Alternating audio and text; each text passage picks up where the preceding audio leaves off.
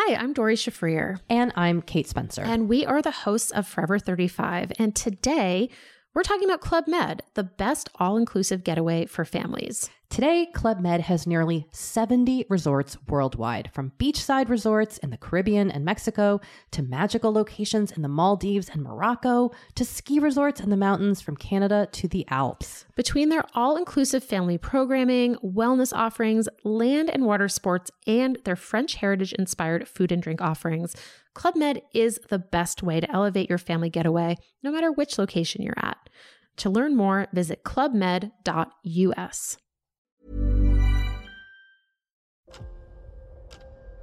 ¿Escuchas eso? Es el tiempo. El tiempo que he estado investigando sobre el mundo del podcast. El tiempo que puedes ahorrarte tú. Ahora tienes disponible la suscripción anual a quiero a un precio especial por un periodo corto de tiempo. Entra y únete a la comunidad.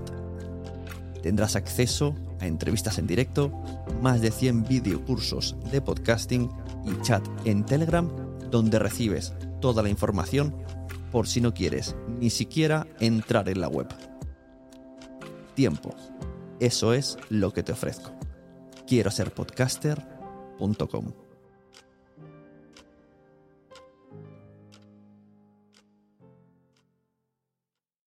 Mary redeemed a $50,000 cash prize playing Chumba Casino this year. I was only playing for fun, so winning this was a dream come true. Chumba Casino is America's number one social casino experience. It's serious fun. With over 80 casino style games to choose from, you too could win life changing amounts of cash. Be like Mary. Log on to chumbacasino.com and give them a whirl. That's chumbacasino.com. No purchase necessary, void or prohibited by law. 18 plus. Terms and conditions apply. See website for details. The voice in the preceding commercial was not the actual voice of a winner. Hola, bienvenida, bienvenido a Quiero ser podcaster. Os traigo un contenido que viene de la parte premium de la comunidad de la membresía quiero ser podcaster.com que tenemos por 13 euros al mes de estas reuniones. Puedes asistir, además hay vídeos grabados, tutoriales. Bueno, entras en la web porque es, ya no sé ni cómo contarlo. Hay tantas cosas que no sé cómo contarlo. Entonces, lo que os traigo hoy es un contenido que hace semanas que ya se publicó en la web y ahora os lo traigo he cortado un poco, he quitado cosas que eran demasiada actualidad, que ya no, ya no están actuales, porque de, eh, voy a ir a un evento, bueno. Entonces estoy hablando con Emma Musol.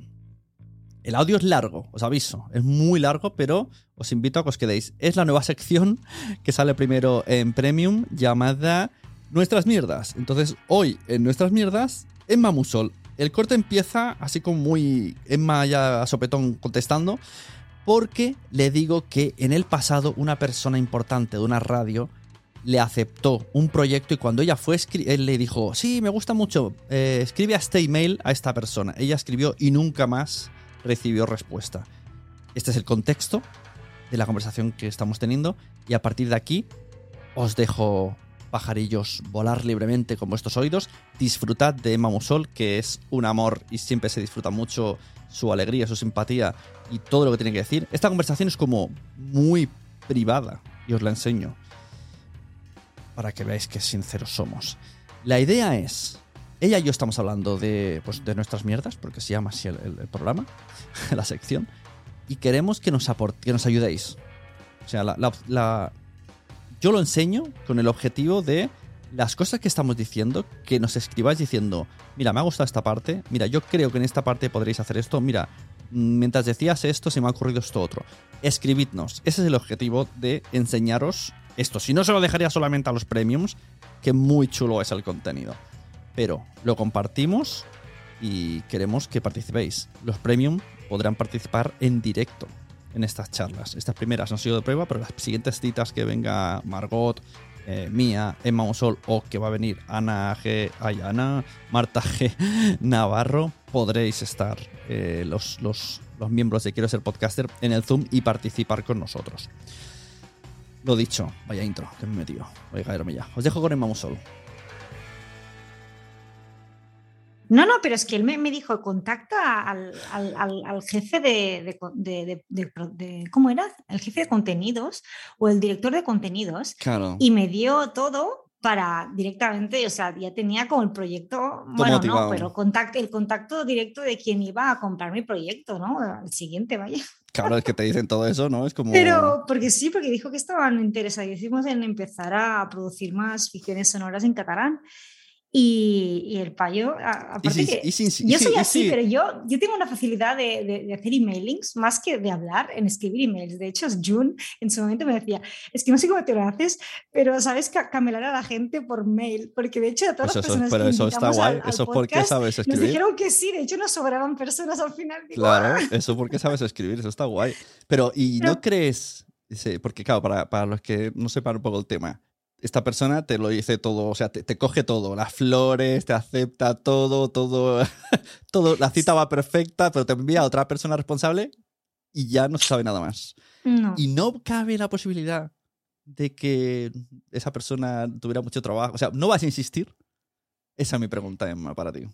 ¿No vas a o insistir? sea, bueno, voy a insistir. ahora tienes ahora. más, tienes más solera, tienes más, Porque ahora más sí, porque es currículum. verdad que ya esto, esto pasó justo, bueno, no en septiembre, ¿no? Porque las, la- ese, ese evento de, de Granollers se hizo No, creo que fue justamente antes. en septiembre, no, ah, después Fue- de las fue- Podtalks. fue Yo ya parecido. conocía a Mía, o sea, Mía la con- le conocí en, Mm. en Podtalks, sí, pero fue en septiembre, o sea, este año se han adelantado, no sé por qué. Sí, han cambiado fechas, es verdad. Bueno, pues nada, que, que hacía un año, yo no- en un año he evolucionado mucho. Claro, y puedes así, decir, así lo digo, ¿eh? Claro, hombre, claro que He sí. flores, pero sí que es verdad que a lo mejor ahora tengo un poco más de morro, así que creo que voy a insistir. que tienes más que nada porque tengo el proyecto ya ese que hemos terminado hoy, Y más cosas, claro. de Mainos Abreu, y que también tienen más proyectos para míos en los Claro. que pueden ahí hincar el, el Y- oído, ¿no? Y puedes enseñar, exacto. Puedes decir, Sí. tengo esto, escúchalo.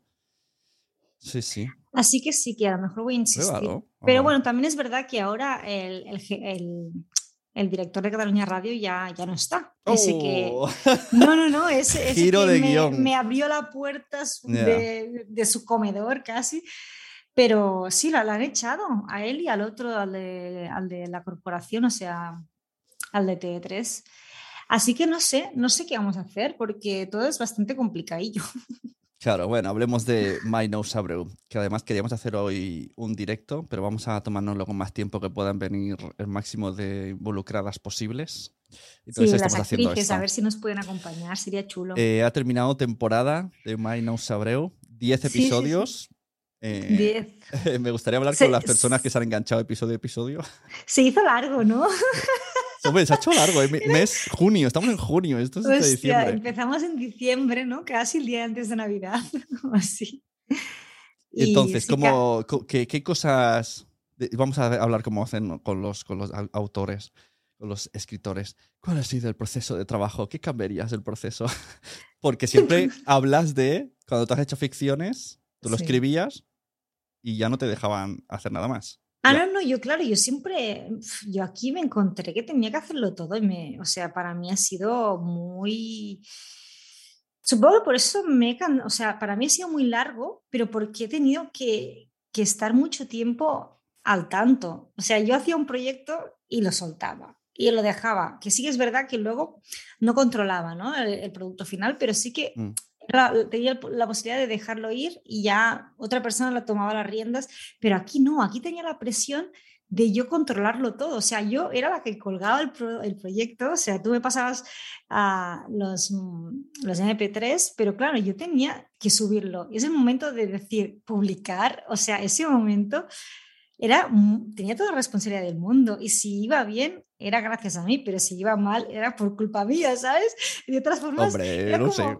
No, en el sentido de que si me puedes decir, no, es que como yo escribí el proyecto, pero luego no supieron interpretar mi, lo que estaba detrás, ¿no? En, el texto, yo qué sé, siempre tienes excusas, hay muchas excusas, pero aquí no, aquí era como que yo tenía toda la responsabilidad y, lo notaba con la, la mochila muy cargada de piedras, ¿sabes? Ha sido el la primera experiencia de, de producir algo y yo supongo que poco a poco me voy a ir soltando un poco y me voy a, a dejar llevar un poco más, pero sí que es verdad que estaba muy encorsetada y a veces también es verdad que, que tú lo notaste que estaba como que dudaba mucho y que hacía hacer muchos cambios y así que Bueno, pero eso, no, pero eso lo entiendo. O sea, me gusta que hagas eso porque eso es que sabes lo que quieres. Me parece que solamente en, en uno, que puede ser el último, es en el que no, a lo mejor No, no, porque- no estás totalmente contenta porque había algo que no hemos logrado hacer exactamente como tú querías. No, más que nada porque es que yo, porque claro, lo escribí en diciembre, en enero, ¿no? Y claro, ha pasado tanto tiempo que cuando tú revisas algo que has escrito, tú ya no eres la misma persona. Y me pasa que ahora el capítulo 10 seguramente lo hubiese enfocado muy diferente, pero ya estaba escrito, grabado, estaba todo, o sea... Y, Yo el, el, el 10, mm, yo lo veo mm, como un prólogo. O sea, para mí el fuerte es el 9. Claro, por eso cuando dijiste, vamos a sacar el 9 y el 10, digo, de puta madre, o sea, Claro. así ya el, nue- el 10 no queda tan colgaete, ¿no? Claro. Pero sí que es verdad que bueno, que hay como ese, hay un giro también que es, que bueno, tiene, tiene Sí, un punto, sí. tiene un punto, pero sí que es verdad que, que es, es un capítulo que no sabes qué va a pasar, Y si, y pero si mm, Claro, porque yo sé que eh, tienes en mente, porque esto lo hemos hablado, a ver si logras que alguien la compre en castellano y Sí. se hace la traducción. sí. ¿Cambiarías algunas cosillas? Bueno, de momento creo que, que a la hora de grabar iría mejor, porque todo el mundo ya sabría exactamente el tono, cómo, cuándo. No habría algún ruido de silla. Hostia, sí. Claro, me decían, es que esto es de, de grabación y digo, ah, pues yo en el estudio no me fijé, yo qué sé, es que yo estaba ahí y es que, ¿sabes qué me pasó? Yo, yo no sabía que iban así, a, tan a, a piñón las actrices, o sea, que, que cuando vengan y hagamos el directo ya nos contarán, pero es que os, os digo que ellas leen a vista, o sea, interpretan a vista. Y claro, o sea, lo leen a velocidad normal.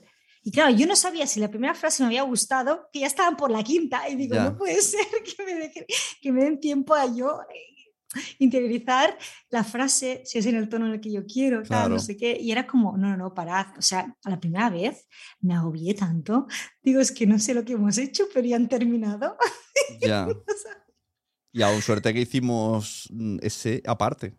Te dio tiempo. Sí, el primero, el primero fue esto, sí, lo grabamos solo por suerte y luego ya yo sabía lo que, a lo que me enfrentaba y, y me lo pude preparar un poco más, pero aún así es lo que te decía, que, que empezaban a grabar y si yo no las Ya. frenaba, ellas seguían, ¿eh? Yo cuando, he menos que hecho, cuando hice el de este de superhéroe, eh, ni siquiera eso. O sea, le pasábamos los textos y, y- y cada uno en su casa nos grababa Ya. su parte. Claro, lo Ya. bueno es que como era en su casa o en su estudio o lo que sea, los retakes eran más fácil de pedirlos.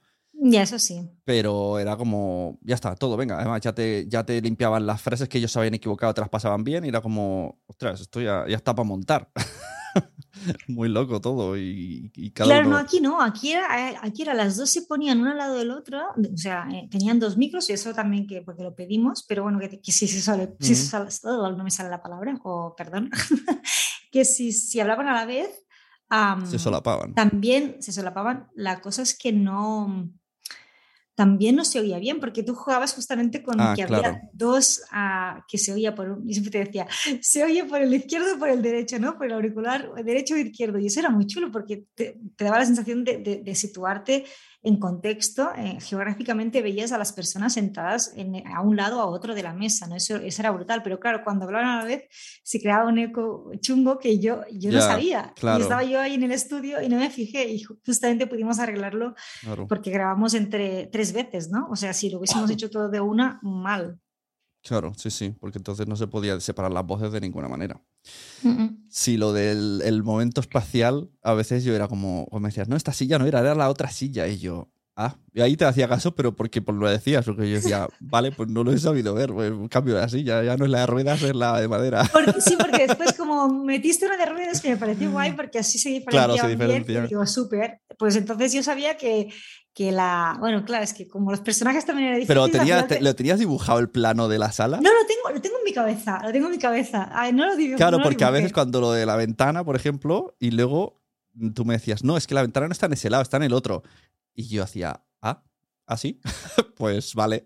no, no- no había caído en qué lado está la ventana. No, tengo que decirte que creo que, bueno, tampoco voy a sacar trapos sucios, ¿no? Pero creo que es verdad que la puerta, en, el primer episodio, pero como lo grabamos muy, mucho antes, yo ya me olvidé dónde estaba la puerta. Pero a partir del segundo, la puerta estaba en el lado donde estaba Lola Sanz, que es la que en principio es la, la loca. Después ya vemos qué pasa, ¿no? No quiero hacer spoilers. Y la policía estaba al otro lado, que no era al lado de la puerta. Y yo ya lo veía así todo el rato. Y cuando se movía para acercarse a la puerta, iba al lado de los auriculares donde hablaba Lola. Eh, que Eva hacía de policía, pero luego, bueno, da igual, es un lío. si, si, hago spoilers es un lío, pero por eso yo te decía Lola y Eva, porque al final para mí era más fácil decirte quién es quién. Claro, porque yo encima que no las conocía ya. ya, no, sí, desde luego, el que sin hacer spoilers, pero sí, si era la policía era complicado. ¿Y ellas qué, qué dijeron cuando vieron el giro de guion? ¿Lo, habían leído antes? ¿Se lo vieron en el momento? Es que, es que ahí, ahí me quedé un poco flipando, ¿eh? porque sí que es verdad que Eva la que, la que tiene esa parte más emotiva de que, confiesa algo como muy íntimo, ella sí que se lo había preparado y creo que en eso se nota. Pero la otra no, o sea, Lola, que ella es de hacer muchos audiolibros y tiene, es la que siempre tiene mucho curro y que siempre va a mm. piñón, dijo, no, no, es que prefiero venir y me lo encuentro, porque así me sorprende, digo, digo, ok, pero también creo que es chulo saber dónde terminas para tú... Claro, lo mismo te sorprendes demasiado. Claro, claro, porque dice que ella iba, iba sobre la marcha dándose cuenta de qué personaje estaba interpretando, porque como iban, había tantos giros, y digo, no puede ser, digo, yo quiero que sepas en, qué punto terminas, porque creo que al final saber qué personaje eres te ayuda a, ir encauzando todo, ¿no? Para que em, emocionalmente y a nivel de, tono, todo vaya confluyendo donde yo quiero, ¿no?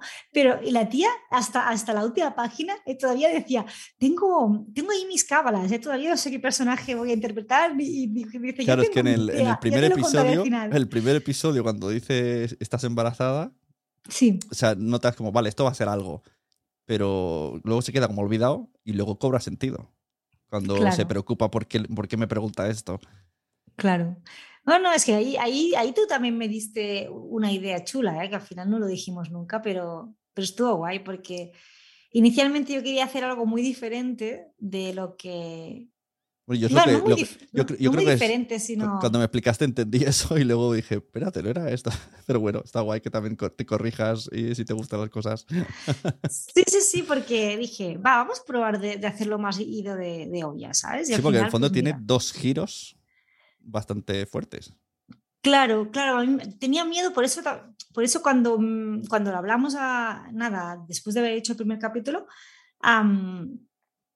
me daba miedo porque digo, a ver si ahora hay cosas que ya he hecho en el primer capítulo que no sé, porque ya estaba publicado, porque teníamos la, presión esa de que teníamos que lanzar algo antes de final de año para, para, el tema de la subvención.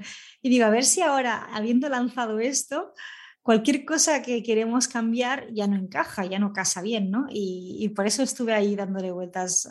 Pero al final sí me pareció chulo jugar con el hecho de darle tantos giros, porque a mí me gusta darle giros, pero tampoco, o sea, tenía otra idea que ya había como medio colocado en otra parte y no quería que se pareciera nada a eso.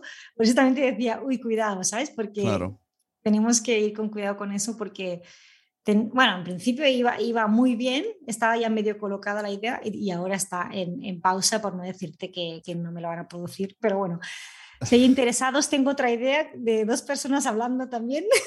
Claro, pero se puede ser dos personas en otro, en otro sitio.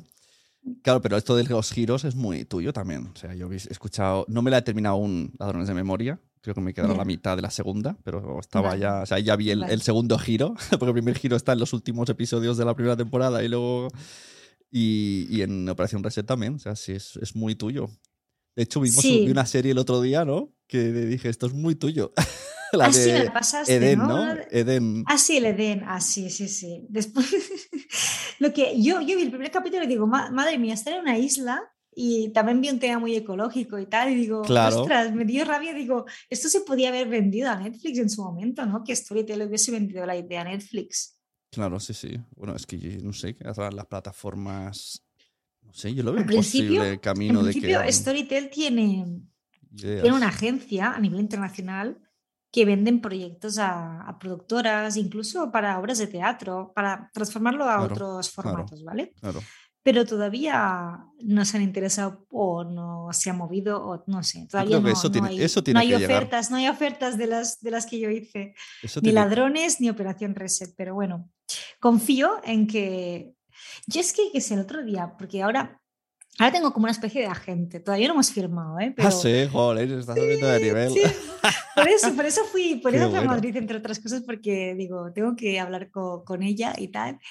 Y, y dice que, porque también me quiero mover proyectos por temas, no solo libros, porque claro, hay agentes literarios muy clásicos, ¿no? De te muevo solo por editoriales. Y claro, es como yo toco tantas teclas, también es verdad que me dijo que es difícil, como toco tantas teclas que es difícil situarme, ¿no? Y digo, ok. Bueno, Pero escribes, cuando ya es- sabes todo lo escribes que hago, historias, ¿no? tengo como un, un- un abanico muy amplio de posibilidades y me dijo, tú también has hecho temas de audiovisuales, ¿no? Y dije, bueno, sí, yo me formé justamente en Estados Unidos de, para estudiar, estudié guion allí y tengo conocimientos, pero todavía no he, no he hecho nada como serio en audiovisual, pero tengo dos guiones escritos y tal, no sé qué, pero bueno, todo como un poco amateur, ¿no? Pero sí que le dije, me gustaría mogollón que me movieses también temas audiovisuales y me dijo, hablé con una directora y le encantó mucho un proyecto, era, era un proyecto de época que, que está un poco inspirado en una historia que pasó en la guerra civil con mi familia y tomé una idea y ya la convertí en, en una, en una. Yo, yo me la imaginaba como una película, pero luego intenté vendérsela a Storytel, pero luego hubo un montón de cosillas que pasaron porque cambiaron el editor y yo no sé si que se quedó el proyecto colgado y nunca, nunca más se supo. Y cuando esta mujer llamó a mi puerta y dice, ¿tienes proyectos audiovisuales? Y digo, sí, espérate, que tengo un montón de cosas. Empecé a, re- a, a buscar en mi baúl de los recuerdos y, y le preparé varios dosieres. Y de hecho me dijo que una directora estaba súper encantada con este proyecto, pero dice, es que no pueden producir época porque es carísimo, porque tienen que ambientar y, y no. Así que... En audio, ah, hazla en audio, díselo a esa directora que lo haga en audio. Claro, yo, no, no, yo entonces este proyecto ya estoy pensando a ver si podemos ¿Y si si- podría y pasarlo si- a audio. ¿Y si eh, en vez de una ficción, ¿no te has- ¿tú no te has planteado nunca hacer narrativo? Es que, a ver, yo no, Yo te no he hecho eso. No he hecho eso. No he hecho, Eh, pero esto, esto- es- yo creo que eso, como mínimo, probarlo. Te voy a poner deberes. De aquí, eh, en menos de dos años, tienes que haber hecho un narrativo. Hombre, espero, espero, si no, no Te a doy, poder. te doy- te doy- terminaré- te doy dos años porque es tiempo. No, ¿eh? no, no, termi- no, es que tengo que empezar a hacer otras cosas porque si no, de ficción sonora no se puede vivir. Así que. Bueno, pero claro, esto no quiere decir que ese proyecto te vaya a dar nada. Sería un poco como currículum. Yo me imagino que esto, por ejemplo, Marabad lo ha hecho. O sea, algún- el de mm, Crímenes musical, eso no tiene pinta de estar financiado. Entonces, eso es Ya. para esto es lo que puedo hacer. Y a partir de ahí vienen los brandeds. No sé, escúchate, hay un podcast que además la chica va a venir un día que se llama Los tres. No, ¿por qué mi abuela hablaba tres idiomas? Ajá. Es narrativo. Y es la historia de. De hecho, ha ganado un premio, ¿verdad? Sí, porque lo sí. vi, lo vi. hace Vale, sí, poco. sí. Y va de eso. O sea, empezó a preguntar a su familia y es que al final eh, lo que ha hecho es entrevistar a su familia. A la del pueblo, a la del no sé qué, a la del no sé cuánto. Ha ido explicando el proceso y eh, a través de los audios del tío de la familia se está averiguando por qué. eh, bueno, tiene que ver con guerras al final. O sea, la abuela Ya. estuvo en tres guerras y luego se ha descubierto que el abuelo era algo. mm, O sea, está guay. Y como has dicho esto de tu Sí. familia, digo, a lo mejor podrías tirar por ahí. Pero lo que me da cosa es que yo estos tipos de... los veo muy periodísticos. Sí, sí, son con muy lo que hay mucho trabajo de, de entrevistar a gente. Supongo que eso es parecido a lo que hicisteis Ya. vosotros de, de Sí, los de los juguetes, ¿no? juguetes, claro. Es que claro, a mí, yo, yo veo de tener que entrevistar a mogollón de gente Ya, para pero, luego... pero si no te Oh, lías a. Claro, no, no tienes que coger aviones y coches, puedes hacerlo. ya. O sea, todo es saber a quién quiero. Con una libreta de papel, a quién. ¿no? A esta persona, esta, esta, esta.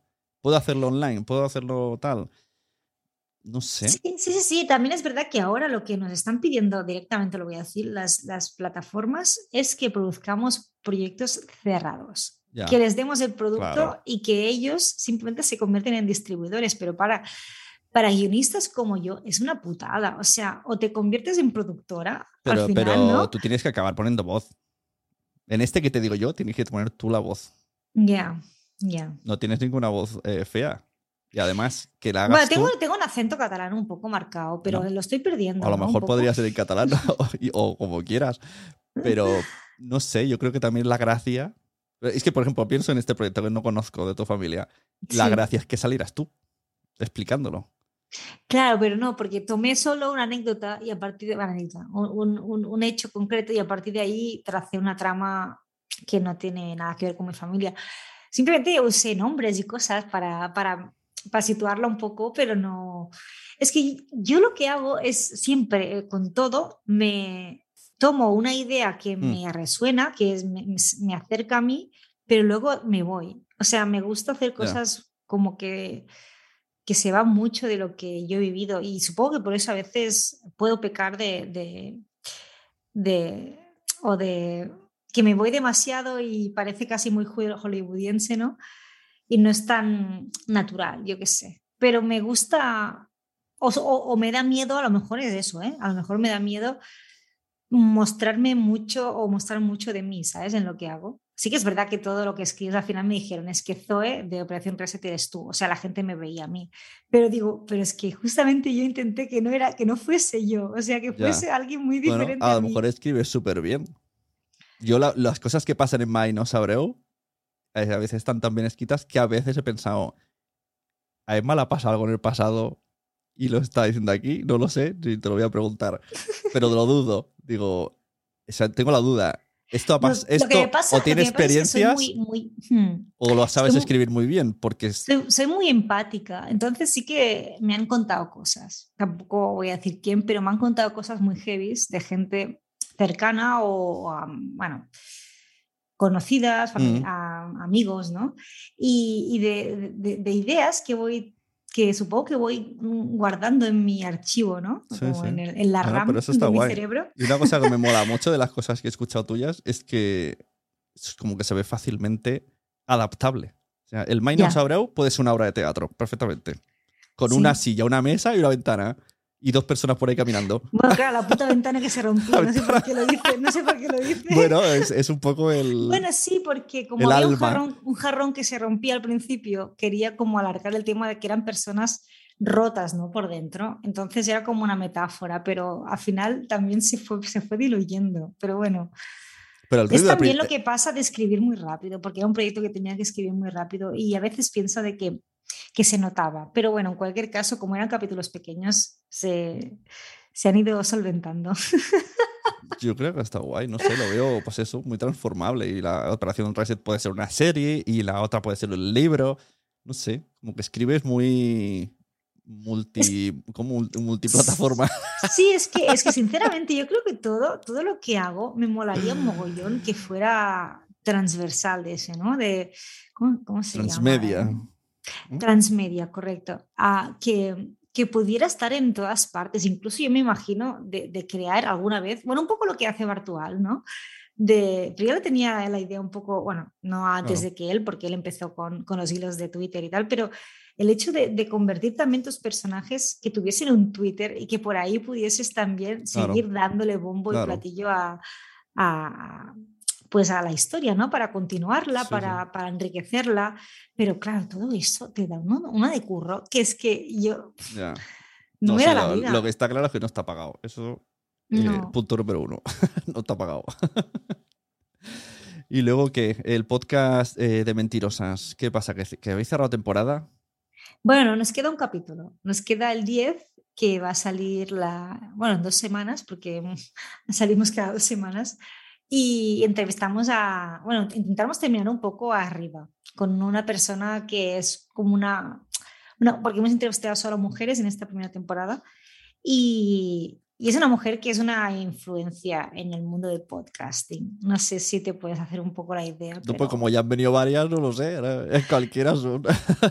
ya han venido varias mujeres influencias. Sí, pero, pero no sabíamos si iba, si iba a acceder, ¿eh? porque no nos conocía ninguna de las dos. Y era como dice, bueno, lo que te dice, lo que te dije antes, que, que, que Jun dice, con tus emails lo vas a conseguir y al final se, se lió y sí, al final accedió, pero bueno, son, son, son mujeres que, que están siempre mm, muy, con muchas cosas que, que van muy atareadas, es normal. Mm, Y claro, yo bueno, digo, yo no me guay. veo así, ¿eh? Con estas vidas de que están a- a- grabando un podcast, nada, y a los cinco minutos salen de casa porque tenían otra cosa y después no sé qué. Y uff, no sé si es que me estoy volviendo de campo desde Pero que no te ves porque, porque no te apetece o porque te parece un sueño. Porque, no, porque me, porque me satura, o sea, Bueno, pero una Mm. vez entras en la rueda, ¿no? Yo creo que más bien sería saturar cuando ya lo tienes. Pero pues, el pensarlo te abruma. me abruma el hecho de, de tener que sacrificar tanto. Ahora me Ya. explica un poco más. Sí, ¿eh? no, no, perfecto, pero por otro lado, eh, hay gente, o sea, o- o No, yo, a, nivel, a nivel de ego. yo sin- ojalá estuviera, ojalá estuviera agobiado, o sea, No, claro, pero hay gente que lo gestiona bien. Yo supongo que me- esta invitada de la que te hablo, que la semana que viene, no la otra, ya sabéis quién es, ella lo, lo- lo lleva bien porque se nota que disfruta ¿no? de, de- de lo que hace. Y yo también disfruto, pero yo sufro. Entonces, cuando aprenda a dejar de sufrir, creo que entonces sí me podría dar el permiso de saturarme de curro. ¿Por qué? Y te voy a contar rápido.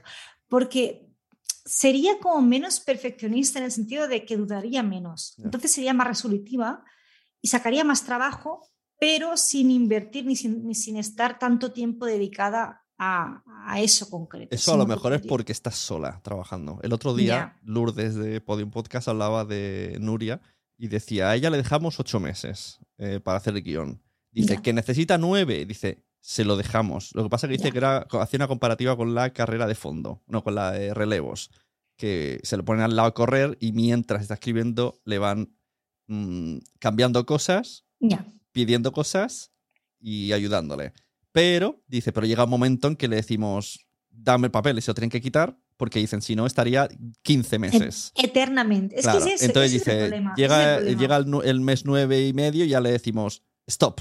O sea, stop porque el siguiente que hace tu, el trabajo tiene que tener tiempo. Por- pero dice, si no lo hacemos así, estaría eternamente corrigiendo. y eso Claro, es lo que, es te que debe ese, de ese pasar. punto obsesivo también de querer hacerlo bien y que, y que de hecho hay proyectos que, que cuanto que se podrían estar revisando eternamente y me pasa con las dos novelas que tengo, que una ya la he empezado a mover, pero es que el otro día, la, ah, porque la empecé a mover en catalán y la estoy y decidí traducirla también porque digo, me amplío mercado y a ver, el que se publique primero se publica primero, así te lo digo. Pero claro, yo la volví a leer y digo, es que cambiaría cosas a una hora después de haberle re- revisado no sé cuántas veces, ¿no? Y son esos proyectos que, que como son o personales o, bueno, o, porque tenemos ese tipo de, de forma de ser, ella creo que, que va a personalidades, supongo. Y hay el punto ese perfeccionista de que, de que crees que al, al revisarla 30.000 veces puedes hacerlo mejor. Y creo que, que no, ¿eh? es que es un error, es un error ya de base, porque pierde esa frescura inicial que te, que te empujó a empezar a escribirlo. Ya. Y el tema... bueno, estoy, estoy aprendiendo, ¿eh? estoy Bueno, aprendiendo. Cada vez reviso menos. Hombre, es que al final, si no, o, o trabajas y avanzas, si no, te vas a quedar ahí estancada en ti misma. Bueno, es eso, o, o- bueno, o tener burnouts cada dos por tres porque te, te quemas, es que es normal. Ya. Y el tema, que esto me lo has dicho varias veces, comunicarlo externamente. Como, bueno, ahora lo estamos haciendo, pero no estamos dando datos, porque sé que... ya. Entonces, a ti eso te da cosilla de que te roben ideas, que nos copien.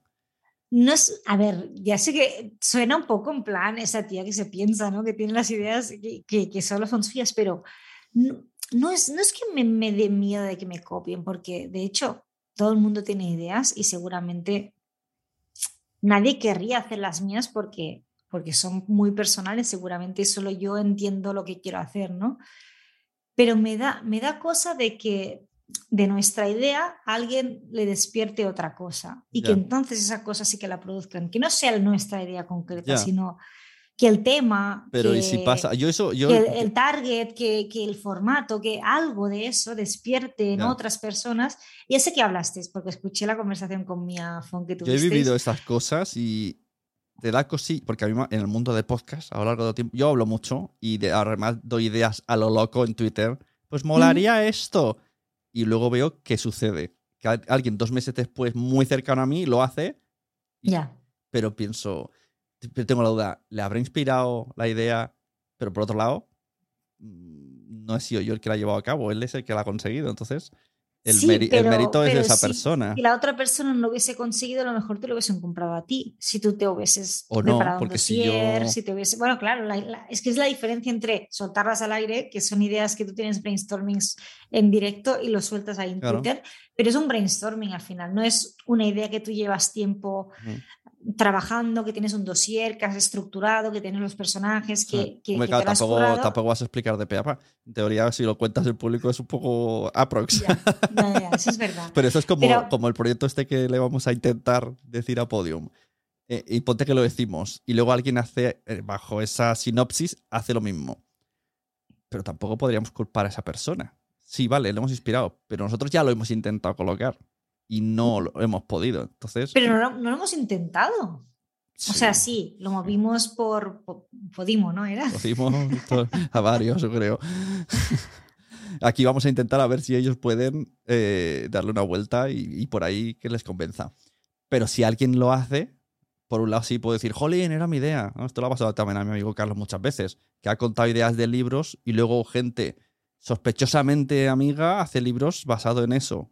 Y entonces él dice, me ha copiado, era la misma idea, ya, pero, pero él no lo ha hecho y el otro sí. O sea, has tenido tiempo. Pero no, lo, pero no lo ha hecho, ¿por qué? Porque no ha conseguido tener ese contacto, ¿sabes? Porque también es, es una cosa de contactos, esto funciona por Ya, sí, contactos. o eso sea, está clarísimo. Y es así, y es así. Yo por eso también me fui a la Feria del Libro, porque digo, yo quería hablar con, con gente que me conocieran, porque mucha gente le suena mi nombre, pues que me vean, poder Claro. tener una charla y que se acuerden Sí. de mí cuando pase algo, o que pueda yo contactar con ellos porque ya hemos hecho una primera, ha habido como un primer acercamiento, ¿no? Entonces, pues, pues mira, me lancé y me fui sin pensar casi. Y Claro. Porque ese- esa idea que te lancé por WhatsApp, te la vuelvo a lanzar aquí. Sí, venga. Hacer un podcast que se llame Episodios Pilotos o algo así. Ah, esa, pensaba que decías la de ayer anoche que me No. escribiste. Ah, no, la- bueno, la de ayer. Claro, la de ayer. ah, eh, Vamos a esa de ayer. Eh, tú me ¿Sí? dijiste, podemos, ¿Seguro? podemos adaptar, dijiste, pero. Se hace ah, esto, ah, ¿eh? Pero hay que hablar con. Claro, entonces ya te metes en. claro, hay que hablar con la pagas- persona. Pero le pagas los derechos Claro. a esta mujer y, y para que te, que te los Claro, ceda, claro. Entonces eso ya. Pero eso hecho, genera. han hecho. genera una maquinaria a la que no estamos al nivel, ¿no? o sea, tendría que encargarse alguien de industria. ¿En Contactar qué con sentido? el, pues eh, hablar con esa persona, los derechos, no sé ah, qué. pero ab- tú no dijiste que era abogados. una amiga tuya, por eso te No, no, no, no. Lo ten- era mi amiga Ah. lo tenía. Esto lo Ah, regalaron, vale. me lo Vale, lo enseñó. mejor lo leí mal. Claro. Pues yo pensaba que era tu colega y digo, pues No, no, creo que vamos es- con ella, nos cede los Ah, derechos eso y hacemos un contrato tipo, los beneficios te llevas un X por ciento. Claro, eso, eso sí sé, sería no más sé. fácil. No, no. Mi amiga es muy loca. Pero, pero yo, yo sé de, de, de hecho, la, la rosa más... Podium, po- no, perdona, Podimo adaptó una novela gráfica o un Mm. cómic gráfico a podcast y era algo parecido como la rosa mm, que pincha. Ay, perdona, soy fatal por los títulos y por las personas y por Mm. todo eso. Ahora, ahora el libro este de ¿Por qué mi abuela hablaba tres idiomas? Sí, ha ganado un premio y va a ser una un libro, no, esto que es dibujo, novela gráfica, novela gráfica. sí, novela gráfica. Pues sí, pues ellos hicieron una reversa. Había una novela gráfica que hablaba de la rosa que más pincha o algo así, y la adaptaron a, que de hecho fue Viviana Ricciardi, no sé si la conoces. Yo la, la, tú dijiste, Ah, que ya que fuiste a la presentación. no paras de presentar a autoras, dices, eso es un déjà vu. Claro, por un lado digo, Pues yo la presenté, presenté su libro, vino, ella es argentina, vino a Madrid a, le, la, la acompañé en la presentación de su libro en, en Barcelona, ay, a Madrid no, vino, a- bueno, ahora está en Madrid, pero vino a Barcelona a presentar su libro y yo, y yo la, la acompañé en, en su presentación y no era este, no era este, esto que estoy diciendo, ¿eh? era un, un libro que se llama Amor Distante y es bastante autoficción, pero ella fue la que adaptó en su momento, acompañada por Be- Beatriz Zelaya, de Alta Autores, eh, le encargó justamente la adaptación de la novela gráfica a podcast, con lo que eso es una posibilidad. Por eso te dije ayer, pues si tenemos la opción, adaptamos directamente la novela y, bueno, el cómic, ¿no me dijiste que era? Es que, es que, por lo visto, el libro mola más de lo que. Porque me estuvo enseñando. Eh, bueno, lo podemos decir, total. El libro es está basado en IKEA. Pero es que lo- es como un manual de IKEA. Y te explica los, los muebles y tal. Y luego va pasando la historia, pero cada página está igual de diseñada que un manual de montar el IKEA. Entonces, Es genial. Claro, Mm. tiene una pintaza. Yo quiero mirarle ese libro porque tiene, se parece original. Aparte de la idea en sí, el cómo está hecho formato del libro. Y tú en lo otro que decía, el de los pilotos. ir haciendo eh, un, un podcast donde solo hubi- hubiesen teasers de ideas. Ya. Pero claro, eh, eso en plan luego portafolio. De tenemos todas estas ideas. algu- Alguna os gusta. Pero eso es riesgo también de alguien que diga, ah, mira qué bien. Es que no te sé decir, porque puede salir muy bien o puede salir muy mal. Ya sé que con, con mi afón, ¿no? La hablaste, justamente le, le sacaste el tema de que me habías propuesto esto. y él, él era partidario de, de contarlo, ¿no? Que al final mm, todo aporta. No sé, yo tengo mis dudas, porque no es que no me fíe, es que, es que yo sé que hay gente que tiene más contactos que yo, por desgracia. y este mundo va un poco así, entonces no sé si, si nos abriría más puertas o nos quedaríamos igual. No sé, sería cuestión de probarlo tal vez. Me miras riendo, que la gente no lo ve, pero te está riendo de lo que estoy diciendo. Pero es claro, que- no, yo, yo a mí me gustaría probarlo. Lo que pasa que solo tú y yo no podemos. Lo que se necesitaría es, esto es así como un eh, mensaje al aire. Gente que dijera, vale, yo quiero participar poniendo voces, me ha gustado lo que habéis dicho. Ah, pero tú harías. ah, vale, es o un sea, podcast, es un podcast. Sí, lo sé, pero yo pensaba que simplemente era hacer No, no. como el logline o hacer una no, mini sinopsis. Hacerle el teaser auditivo. o sea, Que, que hacer- tú, que alguien cuando lo escuche diga, quiero esto. Entonces, claro. eh, entonces es muy diferente. Yo lo entendí mal. O sea, tú lo que quieres Claro, es, es como hacer, episodios de... hacer lo- los, los, los trailers. El ¿no? piloto o un piloto, no, era, era episodio piloto. Cin- Cinco, Ah, entero. cinco o siete minutos. ¿vale? O sea, imagínate, el, el episodio uno podría haber ¿Sabes sido. el curro que hay detrás? Ay, Claro, ay, ay. claro, claro, ahí está. El, el- por ejemplo, el, el episodio uno podría ser el episodio uno de Minos Abreu. Tal cual, plam. Y ya está. En castellano, si lo tengo ya escrito. en Y entonces se cuelga así y luego a por el 2. Y en el 2 aparece, pues no lo sé, una Estelma y Luis en coche, un atraco, ¿eh? el 2. Y, y, y y que no pasa nada más. Solamente, y luego en, la descripción te dice la descripción y la sinopsis y esto es el piloto de un posible proyecto. Si te interesa, contáctanos. Y ir haciendo así, como muchas ideas. Claro, es, es lanzar las ideas, es regalarlas al mundo. Pero por otro lado tienes pruebas de que, de que tú has dado la idea porque lo has publicado ese episodio.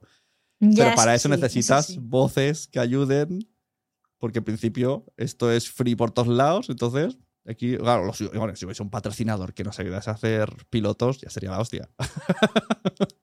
Hostia, ¿te imaginas que, que Sería la todos- leche. Mira, mira, que tenemos un patrocinador tipo, bueno, la, la fácil, ¿eh? Coca-Cola, que todos en un momento, en el, en el tráiler o en el primer episodio, en el piloto, que todos tuviesen que abrirse una lata de Coca-Cola, ¿sabes? Y es como que nos patrocina Bueno, oye, siempre Coca-Cola. Eh, va- vamos a seguir hablando, porque aquí salen ideas. Esto, para esto quería hablar contigo. Tú y yo sacamos ideas, pero luego los oyentes siguen sacando ideas y nos las comunican. Porque tú Yo dices, mira, "Coca- te, te voy a decir, casi que prefiero como ejercicio, incluso para mí creativo, de, de crear historias que estén re- relacionadas con un concepto, ¿vale? Yo en su momento tenía una idea con una colega que como no hemos hecho, lo voy a decir aquí.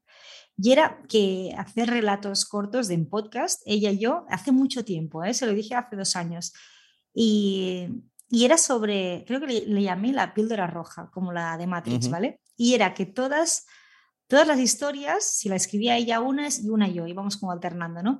Y que todas tuvieran alguna relación, en algún momento tenía que salir una píldora roja, de Mm. alguna forma, ¿sabes? La pastilla típica claro, roja. un, un MacGuffin, ¿no? Hay un MacGuffin ahí que... Sí, entonces todas, la única relación que había entre las historias era esa palabra o ese concepto. Y eso sí que me gustaría, porque es algo que llevo en mi cabeza desde hace tiempo. Y si ese concepto es, en lugar de ser un concepto, es una marca, joder, Vale. puta madre, o sea, se me- adelante, se- ¿quién se me quiere que lo haga? se- se Porque me ocurre, se me ocurre algo muy loco. Que puede ser además meterle un toque cómico. Que se llamase algo así como los pilotos de MacGuffin. Ujú. Entonces, eh, en el momento de la historia, cuando aparece el product placement, Sí. pues se mete una frase cómica como inserta aquí su, produ- su producto, aquí podría ir su marca y sigue la historia. Esto me mola porque, Entonces, porque por un lado tendríamos un- nuestros dosieres que se pueden ir moviendo y después esto que puedes mostrar lo que claro, eres son capaz como de hacer, ejemplos ¿no? de, ¿no? Sí, O sea, se, sí. se meten en el coche aquí podría ir a marca de su coche. Como una, Claro. voz que, una voz que aparece de repente en plan, eh, mira, mira lo que podríamos hacer con tu marca. Y así, voy a la tienda de ropa. Aquí podría estar el nombre de su marca. Y sigue la historia. Pero espera una voz que no tiene nada que ver con la historia. Hostia, es que, bueno, es que con, con mi pareja guay. hacía- hacíamos coña porque teníamos, bueno, tenemos un proyecto con, con Valeria Marcón que, que me lió Mm. a escribir una, bueno, que ya te, también te liamos a ti, Sí, sí. ah, pero al final no salió nunca porque todavía no lo hemos colocado, pero tenemos un dossier muy, muy chulo, es temas paranormales y cosas muy, muy idas de olla, pero que, que, que está chulo. Y, y la cosa es que en su momento estaban dando por la tele los, ¿cómo se llama? Los, es- esas, esa serie de... mm, ¿Ves? Es que soy fatal por los nombres. Me, me voy a tener que preparar todo eso. Entonces no hace gracia. La gracia es que no nos preparemos. Vale, vale. ¿Cómo se llama ese autor que, que ha escrito un montón de libros? El, el- el mundo amarillo. Al, Alberto Espinosa. Ah, vale, vale. Que sale Vale, mañana, vale. mañana estrena una peli Vale, sí, lo de Life is Life. Sí, que, que ha habido Que como líos con el título. ya. Intenté, intentamos verla el año pasado en Galicia, que estaba anunciado como estreno mañana y era mentira. No, no la sacaron. ¿Qué pasó? Era, Supongo que era, pasó era algo, estreno ¿no? el 15 de agosto y nosotros estábamos el 15 de agosto en Galicia. Hemos ido a ese sitio donde lo ruedan a esa cascada, hemos estado con mis Sí, hijos ah, y dijimos, queremos verla, qué guay. Y, y ningún cine de Galicia estaba y, y no se supo nada más. No había noticias en Twitter, digo, ni en qué internet. raro. Digo, qué raro, ¿qué pasa aquí? Pues Alberto Espinosa, en su momento, ah, tenía una serie de, así de, de adolescentes Sí, que pues, era Somos los. am, pues era Bormellas, no. no, una que hicieron en, en Movistar, creo que era Movistar Plus, les somos los in... Ah, ¿Esto lo puedes cortar? No, es la gracia. alguien, Vale, pues- alguien en su casa estará, yo me lo sé, yo me lo sé. Y no, no, pues que, que me llamen por teléfono, por favor. somos... Pues los- búscalo. eh, Eso sí Ah, puede. claro, lo puedo, ah, lo claro, puedo esto, buscar, esto no es claro, nadie, es sa- que- no es que- nadie sabe nada, podemos buscar en Google. Vale, Alberto Espinosa, somos los... Albert... ¿Somos los que somos? ¿Me sale aquí? No. Somos los y espabilados, eso. Y había una canción que decía, ahora, ahora se van a reír todos, ¿eh? pero decía, somos los espabilados, na, na, na, na", que le adaptaron una canción, no sé si fue ese de Operación Triunfo. Y, y nosotros se llamaba Los Sensitivos, nuestra serie, Mm. ¿vale? Y, y Fran, mi pareja, me decía, tienes que usar la canción de, de- de la serie esta famoseta y pones, somos los, y dices, sensitivos, na, na, na, Con otra voz. sensitivos. Claro, claro. Le Donde cambias dices espabilados tienes que poner sensitivos. una ahí cortada. Por eso me he acordado cuando has dicho de poner una voz que se ve que es falsa, en plan, que se note, que hace un- es un pegote, pero que, que- que le da el punto cómico ese guay. Bueno, no sé por qué le decía, porque por lo que has dicho, ¿no? De, de- Sí, sí, sí, de- sí. Aquí iría tu, tu, tu marca. Claro, porque a veces las con un- propias, las propias marcas no ven cómo pueden hacer, cómo- porque a veces te viene una empresa y te dice, quiero un podcast, y ya piensan, mi podcast va a ser entrevistar a mi jefe, al vecino, al no sé qué. No, claro, y, y te hacen todo- un tostón. claro. es, ca- es casi para ellos y mismos, suelen ¿no? bien, Crean pro- y sí, Mm. incluso estoy editando alguna que es así, porque es un podcast, pa- bueno, iba a decir para ellos, pero hay algunos que ni siquiera se oyen ahí. Creo que solo lo oigo yo. Puede ser que solo lo oiga yo, porque soy el que edita. puede ser, Hombre, puede ser. eres el fan número uno al final, ¿no? Y además dos veces, cuando grabo y cuando edito. Hostia. Pero que a lo mejor, si se si quisieran sentar y decir, a ver, vamos a ver, eh, en vez de hacerle 12 episodios de entrevistar a gente que te interesa a ti y a la gente que viene, ¿por qué no haces cinco que sea un mundo alrededor de tu marca? Ya sea una narrativo o una ficción. O sea, no lo saben ver este product placement. Claro, porque los brands de eso están funcionando. Ahora Claro, la voy a gente, quedar- la gente que lo hace es lo que más funciona y lo que más dinero y trabajo, trabajo de, de horas, consume. O sea, Marabat hace. Pero claro, Vale, a lo mejor es estás seis tengo meses. una- Tengo una colega de la uni. Tiene que estar bien Claro. pagado porque vas a estar Ya. muchos meses trabajándolo. Tengo una colega de la uni que, que creo que, bueno, que trabaja en Ferrovial y creo que tienen un podcast que han ganado un montón de premios. Ya. Que no sé qué entrevías o algo así. Yo creo que he escuchado ese podcast. que lo Vale, pues me lo recomendó. me dijo, escúchalo. Me dice que como yo soy experta en audio, me hizo mucha gracia eso. Y que, que le gustaría saber mi opinión. Y digo, ok, digo, lo voy, Yo lo creo que voy a sé cuál es, que me lo recomendó una vez y quizá y estaba guay. Vale, pues, pues creo Es que, por ejemplo, una, un tren, tío, un, un Wigo mismo o algo así. ¿sabes? Claro, Tú que puedes eso da hacer mucho juego. una- Hay un mogollón de historias. Claro, puedes hacer una historia, además, la que te dé la gana, la historia, que ocurre dentro del tren. Historia de amor, historia de misterio, historia de- y ocurre dentro del tren. O sea, es que... Bueno, yo tengo una, tengo mucha inspiración porque hay un tío que le pasan mil cosas cada vez que viaja a Madrid y le digo el otro día, porque siempre lo cuelga en, en stories, digo, tío, es que solo te pasan cosas, pero me parto pero eso, cuando eso leo. puede ser también una historia. Alguien que coge... O sea, es que... O, Cada viaje- vez que viaja a Madrid le pasa algo. o viajes en el tiempo, yo que sé, alguien que se mete en un tren y luego... Ahora estoy viendo una serie, te voy a hablar un poco, en, en HBO que se llama, que además me ha gustado... El Ah, la mujer, la mujer del viajero. La mujer del tiempo. viajero. Que, que digo, ¿por qué tiene que llamarse la mujer? Me- Bueno, me, da, me dio rabia. La- ¿Pero la estás viendo? ¿La estás viendo? Sí, sí, sí, empecé, Ah, vale. tengo, he visto un capítulo solo. Yo he ¿eh? visto, los, Solo un he visto los tres, al final me ha gustado. Bueno, el sentido, la gracia es esa. De Ah, que, solo tiene tres. Bueno, será cada semana. ah, vale. Llevan tres y cada semana. Y yo también pensé, eso pensé, dije, qué título más feo, ¿no? En la época Sí. del feminismo es muy feo este título. Sí, muy típico. Pero, pero no, no está bien, ¿eh? claro, Porque es muy tiene puntos muy. la muy cosa es graciosos. que- Aparte, la autofelación esa en plan. oh, ¿What? eso lo puse ayer en Twitter y la gente, la gente me decía, he tenido que leer tres veces el tweet porque era- él, él mismo s- llega un momento que tiene sexo consigo mismo y dice, bueno, tenía 16 años, ¿qué haríais vosotros? yo pensaba, pues a lo mejor tiene razón. Bueno, es que, es que es más fácil, no tienes que quitarse costillas, ¿no? Claro, o sea, al final es, es masturbación, pero te ayudas a ti mismo. No, lo que decía que hay gente que se quita costillas para llegarse. Ya, Bueno, ya, ya. Eso, Ah, eso ya. decían, esos, esos mitos. Eso decían. Y Yo no entonces la, la gracia, la gracia es que el foco está en ella. Que no es, o sea, lo, lo misterioso es por qué viajar en el tiempo. Pero el foco no está en él. Y esa es la gracia que me hace la serie. Por eso me atrae. Porque Ya, eso, ya, incluso porque- en un momento porque- lo dice ella. Dice, es que aquí la historia no va de él. La historia va de mí, que soy su mujer, y tuvo que sufrir todo eso. Ya. Y ese punto me, dio, me hizo gracia. Dije, Bueno, que- lo que me mola de esas historias de viajar en el tiempo es que no sabes qué, qué- qué empezó antes, ¿no? Porque el futuro parece que llega antes porque si, si a ella no le visitan antes, ella no, no Bueno, lo eso, encuentra eso después, el, ¿no? el, el efecto cronocrímenes, que no me Oh, es- gustó, a mí no me gustó el resultado, pero bueno, yo soy muy fan de ¿Cuál, los, cuál, cuál? crono? los, los cronocrímenes, es la- que, es, que es la española, que llega Ya. un momento que es como bucle total y esas cosas no me gustan. Por lo menos dame, dame un momento que yo pueda decir, aquí empezó.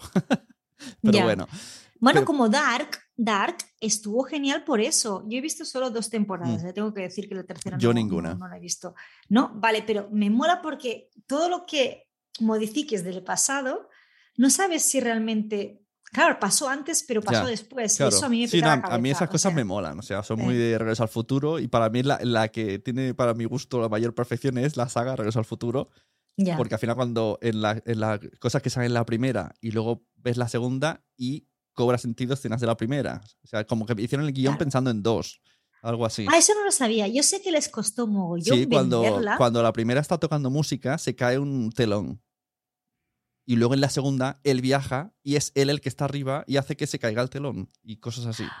Entonces, ¿Sabes que eso no me había fijado? claro, hay, varias escenas así que dices, esto han pensado el guion en dos, porque O, o hicieron lo de, lo de Breaking Bad, que es que iban para atrás todo el rato a buscar ideas para hacer. ah. Porque yo fui a una, a una entrevista, bueno, le hicieron, creo que era para, en Serializados, ese, ese festival de, de series que se hace en Barcelona, que vino justamente el creador de, de- de Breaking Bad. Y fue brutal porque todo el mundo le decía, es que tenías las, las cinco temporadas ya pensadas de inicio, porque está todo súper relacionado. Y decían, no, no. no la terminado, ¿eh? En la 3 me ¿No? paré. Vale, perdón, pues no te voy a decir spoilers tampoco por si alguien nos escucha, pero lo que hacen, decían que iban mucho atrás Mm. para intentar cosas que ya habían plantado, Sí. luego hacer el, el payoff que se llama en inglés, ¿no? O sea, Lo que no lo hizo, plantas lo antes- que no hizo Lost. Claro, y luego, luego parece que lo tenían súper pensado de hace tiempo porque ya lo plantaron ahí, es una cosa, una idea que ya existía, y luego van y lo, y, y lo usan en otra temporada, incluso en dos o tres temporadas más tarde, y dices, wow, qué cracks, ¿no? Todo el arco de temporada, ¿no? Todo el arco de la serie tenían pensado desde el principio, y no, simplemente que son buenos guionistas en ese sentido porque van usando todo lo que ya tienen para ir relacionándolo todo, y eso, es, Claro. eso es brutal. Y Esto de en, hecho, te- en teoría, Intento, intento también hacerlo un poco, ¿no? en teoría Nuria Pérez dice que ella trabaja las cosas así, en, en, la- en un guion de 10 episodios. Y además se decía que siempre le gustaba terminar en círculo, que el último se entrelazase otra vez con el primero y cosas así. Y por eso tarda tanto las temporadas, porque las hace enteras. Y ella en su día, cuando al principio quería hacer el podcast, me decía que esa idea la cogió de, de Mad Men, que no he visto, solo he visto dos episodios. Pero por lo Vale. visto Mad Men es cíclico. Bueno, es que, bueno, es, que es, una fórmula, es una estructura más. Hay la estructura de arco ascendente y hay la estructura cir- circular, que empiezas y acabas donde empezaste. También en libros se llama como tener como las, las cubiertas del libro, ¿no? Que empiezas de una forma y terminas también de otra forma. Y yo, por ejemplo, mi, mi- mi película empezaba así, ¿no? Con la misma escena y, y luego terminaba con la misma imagen, pero habiendo pasado todo de cosas y claro, Ya. había cambiado, o sea, la, la persona no era la misma, pero la- la- a nivel visual era exactamente igual. Y eso decían que era como tener las cubiertas del libro, ¿no? Hoy estaba escuchando, ahora que has dicho eso, eh, me ha venido a la mente. Estaba escuchando el segundo episodio de la nueva saga de eh, Los Currupetes, el que rápido pasa el tiempo, que es un podcast de humor. Empie- Empieza, o sea, es un poco absurdo, ¿eh? Empieza con un sonido de una persona haciendo pipí. Hostia. Solo suena el pipi y entonces el, el locutor dice, esto no solo es un sonido asqueroso que nos han enviado, sino que tiene una historia detrás. Y he pensado, hostia, de ahí, con esa, con esa temática se podía hacer algo interesante, como desde el humor contar quién es esa persona, porque al final era un oyente que había salido anteriormente en el podcast que venía a decir, habéis vuelto sin mí, cabrones, no sé qué, como venganza os envío mi pipi. Bueno, pero pero eso podría haber hecho una trama más larga, ¿no? De quién es Claro. esta persona que nos envía el pipi y inventarse un montón de cosas. Hostia. No, es que hay, hay gente, hay muchos personajes, a veces la realidad supera la ficción y es literal, ¿eh? Pero sí que es verdad que mola empezar con una, con una escena potente, ¿no? Yo, a mí me ganan muchas series, o ya Sí. digo audiovisuales, pero también sonoras, que empiezan con un concepto. con algo y luego, y luego te explica cómo llega y eso me gusta mucho también. Sí, sí. De luego se, de- se, deshila- se deshilacha todo. Bueno, yo creo que sacarás algo así interesante. Bueno, yo creo que todas han sido interesantes, he de decir. Yo no- Sí, pero también tengo que decir que yo me veo que he ido evolucionando. Entonces hay veces que digo, ay, no sé si recomendar lo que he hecho, porque siempre es como que lo último Hombre. que estoy haciendo me gusta más, Bueno. ¿no? Y, y pero claro, si, por ejemplo, la segunda temporada de Ladrones me gusta más porque la veo más cinematográfica que la primera. ¿Mm? Pero si no escuchan la primera, a veces no entienden la segunda. Con lo que tengo que recomendar la primera que escribí cuando yo estaba empezando, ya en 2017, Ya. y digo, hostia, ha pasado mucho, ha llovido mucho desde entonces. Y, y bueno, pero bueno, es lo que hay. Es, es una, una serie que tiene dos temporadas, con lo que si quieres escuchar la segunda tendrás que pasar por la primera, pero para mí es una penitencia. Claro, realmente esa serie, las- empezar por la segunda no puedes. A ver, sí que es verdad que hay puntos de que hacen como un poco de, de recordar cosas y Ya, pero pierdes todo el, Te cari- pierdes el parte, cariño. sí. El cariño al personaje femenino lo pierdes. eso sí, porque como yo decidí, como la chica desa- bueno, da igual, desaparece, ah, y entonces como no sabemos dónde está, en la segunda temporada pues ella no está presente, pero como hemos seguido toda la historia con ella, le tenemos cariño y queremos que la encuentren, ¿no? Mm, Que si empiezas en la segunda, supongo que Sí. estás desapegado totalmente de Amanda. claro. Hay una peli que se llama, que viene de un libro. O sea, habrá gente que diga, eso está en el libro, vale, pero yo he visto la peli. que es La chica del tren. Sí, que, sí, sí. que me gustó mucho el- la premisa. O sea, es una chica que siempre pasa por un sitio y ve una casa y ve una pareja Sí, y- y, se imagina, ¿no? y se imagina su vida y como que les coge cariño Oh. solamente de verles, pero llega un día, ¿tú, tú sabes la de qué va? La he visto, de hecho me, me escuché el audiolibro en inglés Claro, y me vi que, la película. claro, es Sí. que llega un día en el que ve que a ella le están haciendo algo y entonces y ya se, se, se mete en la vida de ellos para ver qué ha pasado. Y me pareció muy guay, porque de algo cotidiano, yo creo que ahí ganan, ¿no? Con el, es algo cotidiano que todo el mundo hemos hecho. Jugar con la vida de los demás. Esto te lo escuché un día y dije, yo lo hago. Yo lo hago, es que incluso en, lo- en los restaurantes, o sea, yo me imagino, digo, ¿qué hacen estos dos que no pegan pana? Pues ya me imagino su historia. Claro, claro, es que mola mucho eso. Y ver Sí. a comer, tal cual, es así, es así, sea su padre, sea su primo. Y, y nunca acierta seguramente. Bueno, pero también es- hace- es- pero es divertido, es, Es un ejercicio más. Sí, sí, esto tendré que hacerlo con mis hijos algún día cuando, se- cuando nos aburramos. Vamos a imaginarnos la vida de los demás. Bueno, lo que hacía mi tío conmigo era, es que era un loco, pero bueno, ah, él llevaba a su madre, que era mi abuela, a los domingos a, a comer fuera. Y iba solo porque su pareja tenía que estar con sus padres y, y dice, los domingos se separaban, pero él iba solo muchas veces, pero a veces nos invitaba a mí y a mi hermano, o sea, a sus sobrinos. Y era como parecíamos una familia desestructurada, que era de un padre divorciado las, los hijos que iban a comer con él el domingo solo, que solo nos ve un día a la semana, iba con su madre y era en plan, por favor, cuando venga el camarero, pregúntanos, pregúntanos algo de mamá, tal, no sé qué, ¿por qué no volvéis? Y él, es que mamá no, no, no quiere estar conmigo, pero yo os quiero mucho, hijos. Y, es que se me escapaba el la risa, digo, no puede ser. El, Pero lo que me dice que hace que a veces cuando saluda gente por la calle que van con todos en familia y él cambia voces. Como si esa fuera su voz. Entonces dice, hola, ¿cómo estás? ¿Qué tal? Y se quedan todos, ya está dando el tonto. Va probando diferentes personalidades Ay, me encanta. Y en función, de, en función de la voz, le responden más o menos. Ha hecho una- un estudio. pues habría que verlo. Lo que sí que la familia entrado en el juego ya y no le dice nada y se quedan como, bueno, va, venga, déjame Otra vez, tenemos que aguantar con el jueguecito. bueno, pues eh, por ahora, si quieres, dejamos aquí las ideas Vale. volando y quedamos para cuando podamos, no sé. Porque claro, Sí, luego sí, viene. El, el evento y tal. Bueno, habla, habla primero con, con Lola y, Y Eva. y Eva. Lola y Eva. Y a ver qué te dicen un, tanteo aproximado. Sí, me molaría que pudieran estar, porque creo que ellas también nos darían un punto ese Claro. de que cómo lo vivieron, ¿no? Porque una que lo estudió, ¿no? Que se lo leyó antes y la otra que fue a pelo, o sea, también tenemos las dos, Mm. Yo creo que las también dos lo, vertientes. lo que digan te puede ayudar para futuras ficciones, ya sea con ellas o con otras personas, pero también como decirle qué os hubiese gustado más o qué, qué os, ha, qué os ha sido más fácil ¿no? en el proceso. Bueno, es que claro, Lola me dijo que ya pensaba que terminé diferente y digo, ay, a lo mejor tenía que haber terminado así, ahora me, me quedé así rayada cuando estábamos Bueno. en el estudio. Sí, sí, sí, pues yo tenía todas las ideas de que iba por otro lado, digo, bueno, pues también está bien, pero también sabe mal de que la gente... No sé, por poner, también puedes poner. Yo también pensé luego decir, porque sé que no te lo dije, digo, ahora ya no son alturas, porque era una idea, a ver, no, no era corregir, sino era como un. Molaría que terminase por todo lo altísimo. O sea, eh, vamos a ver cómo hago sin decir spoiler. Eh, o sea, un- una persecución en coche. O sea, una fuga vis- auditiva. Sí, como, Alargarla, como pasar, como pasar de más, que la serie ya, es muy tranquila y muy conversacional y, te- y termina en acción.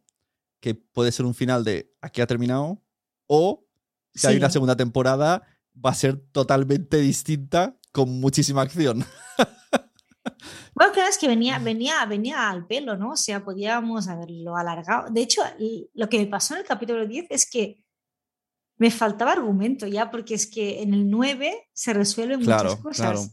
Y, y Yo por bueno, eso y- digo, yo el 10 lo veo como un prólogo. O sea, para mí el final es el 9 y el 10, bueno, te explica pues un típico que de repente dices, ah, mira, acá hay un poquito más. Me regalan una escena más.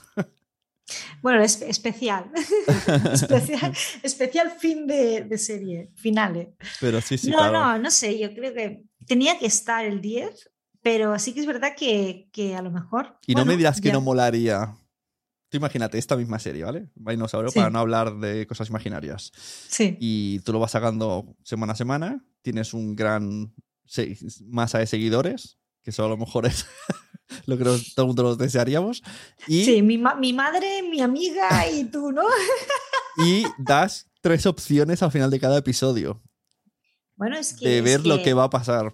Pero claro, para eso tendría que ser que todo el mundo trabajásemos, nos viéramos mucho, trabajásemos eh, asiduamente y fuese fácil el trabajo. Pero molaría mucho un, un eh, Triala Teba Aventura. Eh, Sí, sí, sí. De hecho, yo, yo en su momento en la fábrica Fabriquats yo hice un, un espectáculo interactivo en el que el público podía ayudar a la protagonista a encontrar la, en teatro. a seguir ¿no? el proceso. En teatro. Y- Sí, en tea- bueno, fue, fue una especie de teatro, pero era un teatro, es que claro, si empiezo a contarlo creo que no terminamos nunca el podcast, ¿no? Pero e- era, era como un, era cine en directo, porque había una pantalla, una proyección, y a través de la proyección ah, veíamos a protagonista que estaba en escena, pero después había otra persona que estaba en las Canarias en ese momento. Y en la pantalla se fusionaban las dos imágenes y ahí se, se recreaba esa escena. ¿Por qué? Porque era como un holograma que aparecía de golpe. Entonces era como parte, estaba integrado dentro de la trama y el argumento, o sea, no era gratuito. ¿eh? Entonces ahí sí que la chica se, se levantaba, salía de, de la pantalla, porque claro, veíamos la pantalla Ajá. desde, desde el escenario, o sea, desde la platea, porque no era platea, desde las sillas, veíamos la pantalla y todo lo que pasaba era en la pantalla, aunque veíamos a la chica sola, ¿eh? pero cuando se levantaba y se acercaba a, a- a la audiencia y nos preguntaba que qué tenía que hacer, entonces era un poco, bueno, que lo hacían con, levantando la mano, ¿no? Porque era como algo Sí, a, bueno, a pequeña escala, pero sí que era chulo porque te daba finales diferentes alternativos en, en- en- En, en función de Net- cada... en Netflix hay pelis ahora que puedes elegir.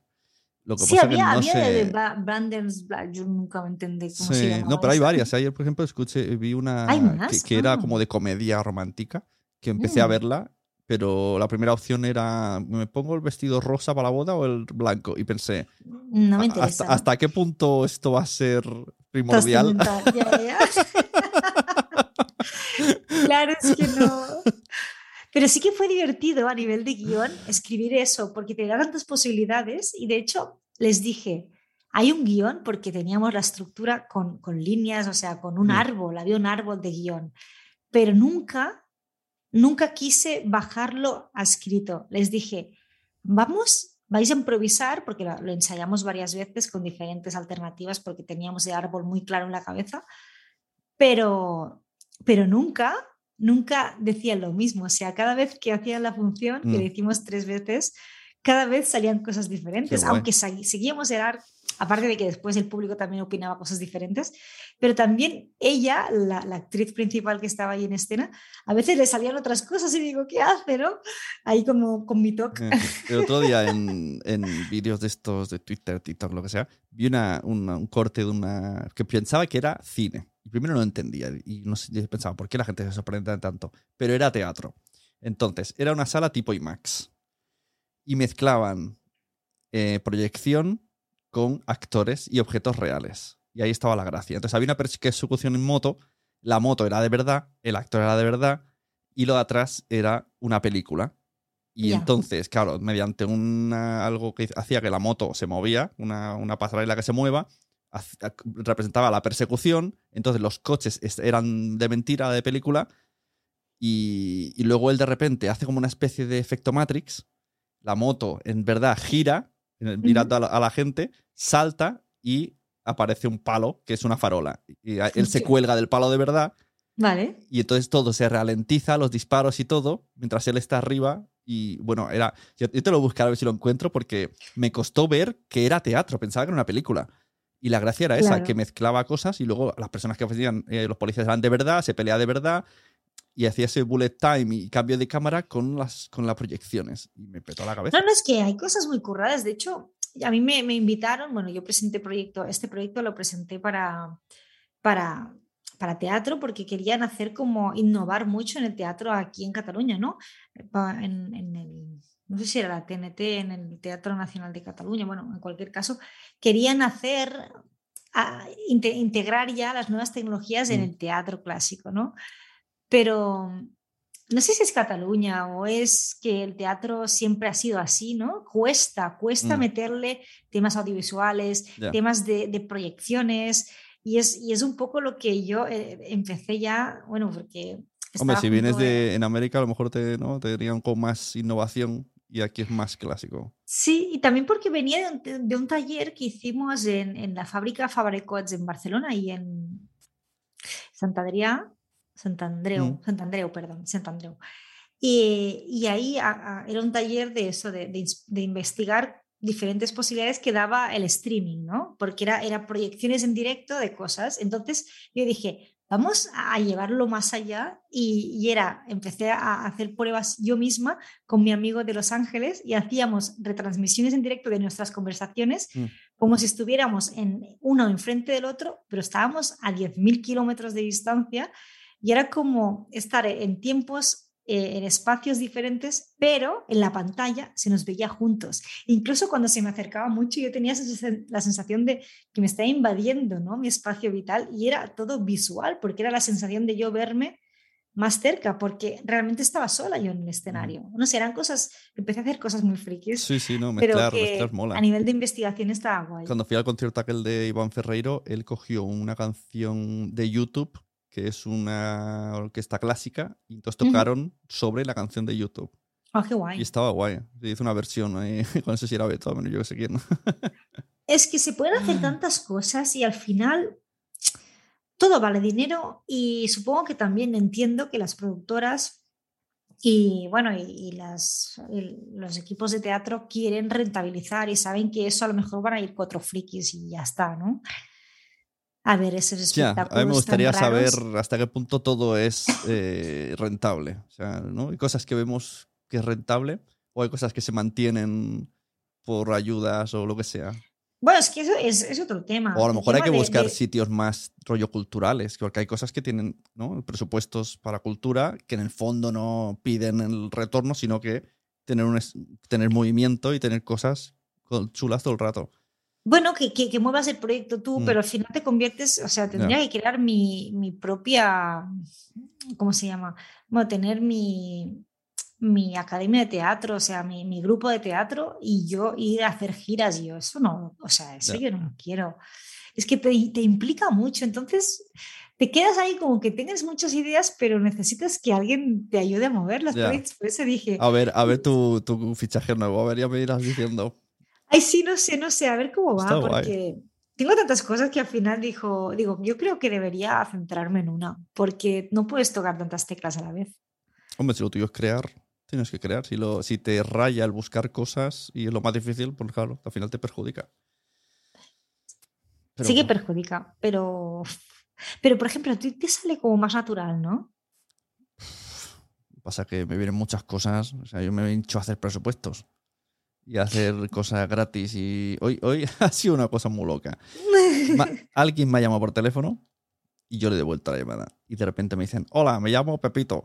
¿Me puedes ayudar a ver cómo se promociona un podcast en redes? Y yo en la calle, en plan, no entiendo nada. Por favor. No sé, no sé quién es esta persona. Dice, te he encontrado por LinkedIn.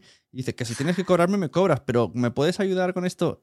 Claro, yo le he dado la respuesta que tampoco era, era atípico, ¿no? De cómo, cómo hacer, dar visibilidad. Que es un poco así, o sea, no se puede contestar con una llamada de teléfono, hay que hacer más Hombre, cosas. no, claro, hazle una sesión de esas que haces tú, Claro, ¿no? pero De- igualmente necesitas mm, pues hacer una estrategia aquí, una estrategia, ¿no? Un poco, es- es- creo que engloba más cosas que podcasting. Ya es Claro. una cosa de Mm. marketing y, hay más cosas. Pero ha sido muy loco porque yo pensaba, no puedo decirle, señor, no quiero hablar con usted de esto aquí. Pero- porque la pregunta era fácil, pero digo... ¿No le podías citar a hacer una y- consultoría? Claro, y conforme hablaba, yo decía, se lo estoy diciendo ya. Y ¿No, porque me, va- es- no me va a pagar? ¿No me va Cla- a pagar? claro, él me decía, no, cóbrame lo que quieras. Yo decía, no, ¿por qué? ¿Sabes? Pero o sea, ha, sido, ha sido rarísimo. Y no- nunca me había pasado eso. Y luego él, bueno, perdón por el asalto. Yo pensando, un poquito, sí. A lo mejor escucha esto porque me ha dicho que en algún momento ha escuchado mi podcast. Pero digo, ha sido loquísimo. No, no lo hagáis esto. Asalto a mano armada, ¿no? O sea, que te mandan un mail antes y ya quedáis un día, hacéis la consultoría y te, que te lo cuente bien, ¿no? No sé, digo yo. Claro, no sé. Bueno, de, luego ha salido, me ha dicho, bueno, en tu web puedo contratar asesorías. Y yo, sí, sí, sí. No sé si lo hará. Porque, a ver, Hazlo, hazlo. pero, pero igualmente ha sido una situación muy extraña que no sabía cómo salir. Yo sabía, tenía aquí como ¿no? el Sune, demonio, Sune ángel, y, y uno decía, no hables con él. Estás en la calle, esto no se puede hacer así. Y el otro Ya. decía, bueno, pero tampoco puedes ser borde. Ya es complicado porque es esa línea muy fina entre que puedes ofender o que puedes conseguir un cliente fidel- Pero vamos, lo- que- que fidelizarlo tú y que- dices- y que te, Claro. cargue más, más. Claro, bueno, por otro más- lado se ha quedado contento con mi respuesta y me ha dicho él, bueno, miraré a ver, y- no sé en qué terminará.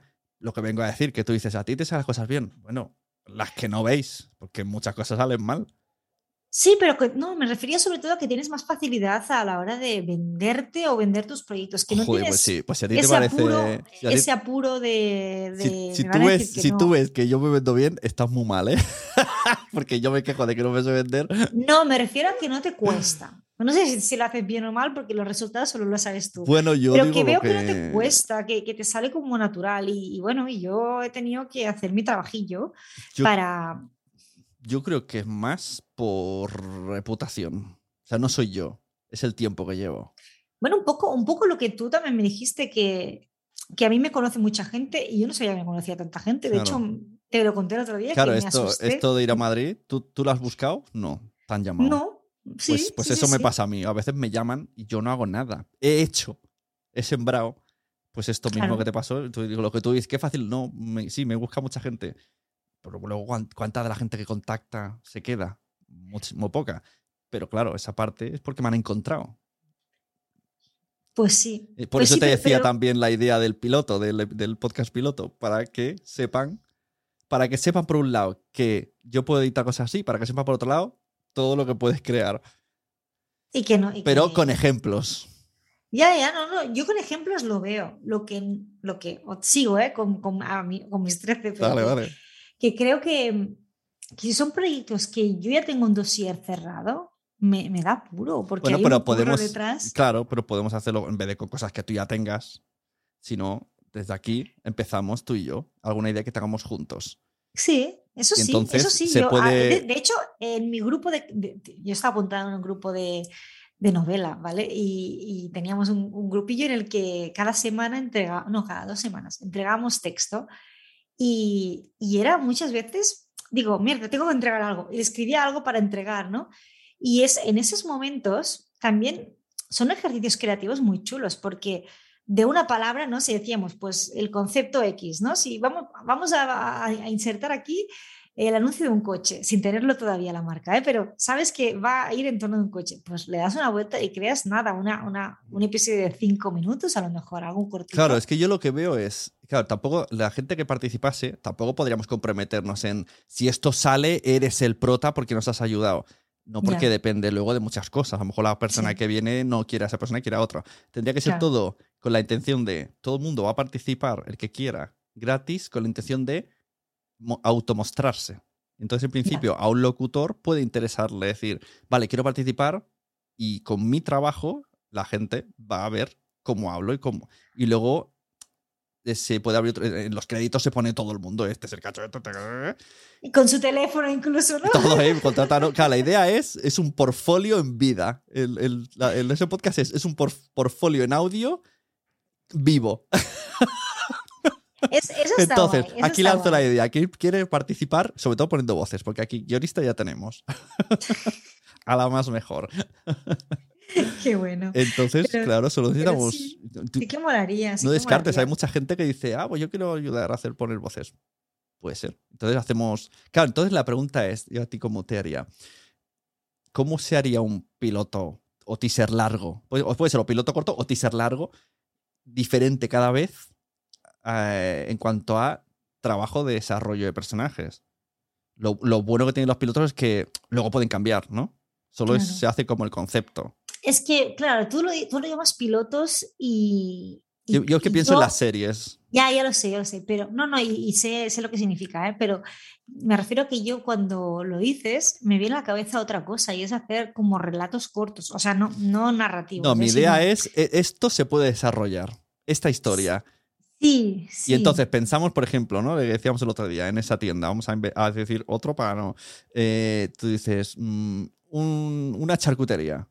Que- Y Sí. nuestro objetivo es que las charcuterías nos contraten para hacer eso. Y a- entonces el la episodio piloto pasa en una charcutería. Pero se queda ahí con su cliffhanger de la muerte y no sé qué, Ya, ya. para que una charcutería diga, ah, pues a mí me gustaría que mi charcutería fuera la protagonista de esta historia. O el Mm. branded de esta historia. Y esa es la idea. de que luego ir con esos episodios y entonces hacer un toc, toc, toc. Hola, que nos mm, hacemos, eh, somos una productora de podcast, hacemos tal y cual. Tenemos esto que podría encajar en tu idea y a partir de aquí podemos modificarla. Y que ya directamente lo escuchan. Ya, Y- pero eso, eso se puede hacer sin tener que ponerlo público, ¿no? Yo confío mucho en que el cuñado de Pepe que tiene una charcutería lo escuche y le diga a su cuñado, oye, que he escuchado unos que son capaces de hacerte un branded de la charcutería, escucha esto. Yo confío mucho en, en el mundo. Tú, tú eh, estás un poco más que nos roban la idea. A ver, no, no, ya sé, es que suena como en plan, como si yo me creyera aquí. No, no, que, que te entiendo. Pero no, no, por, por el tema de que las ideas no se pueden patentar y, y tú puedes registrar un guion, puedes registrar el, el dossier, incluso puedes registrar eh, el tráiler, ¿no? Pero la idea no. Y, y ahí te cambian cuatro cosas y es una idea diferente. Y Ya, es el riesgo.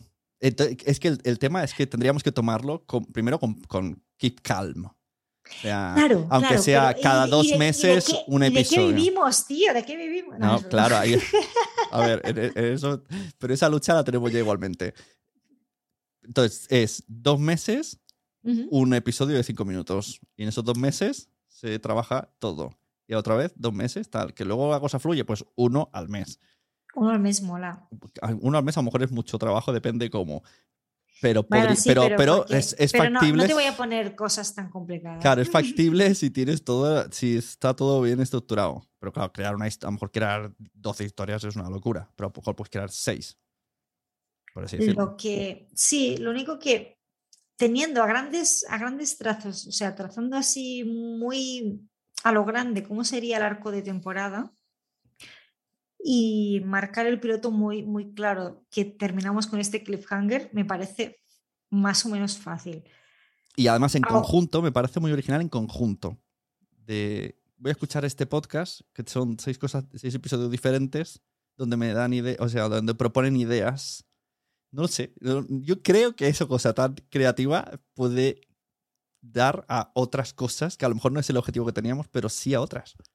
A lo mejor No sé, a lo a lo mejor no son a- esas ideas, pero son otras, ¿no? a que te llamen para, oye, explícame cómo se te ha ocurrido esto y ven a darme una clase. Yo qué sé.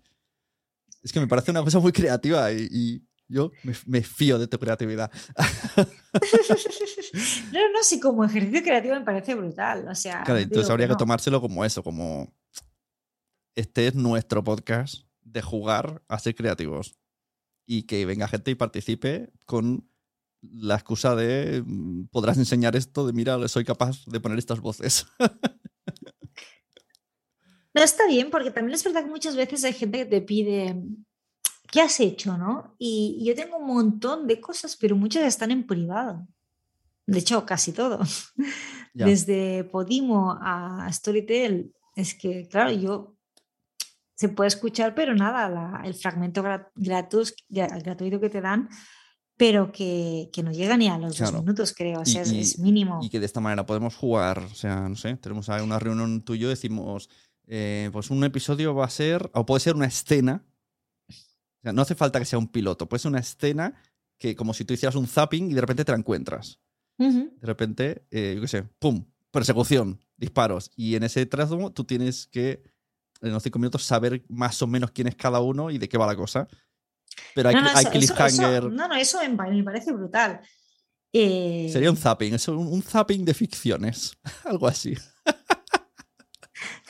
Espera, que se me ocurre un nombre. Pa- ¿Zapeando? No, es palabra, zapping, palabra y el McGuffin. El McGuffin tiene que estar. El. McGuffin es el. Aquí puede estar tu, tu valla publicitaria de. Esto podría ser tu.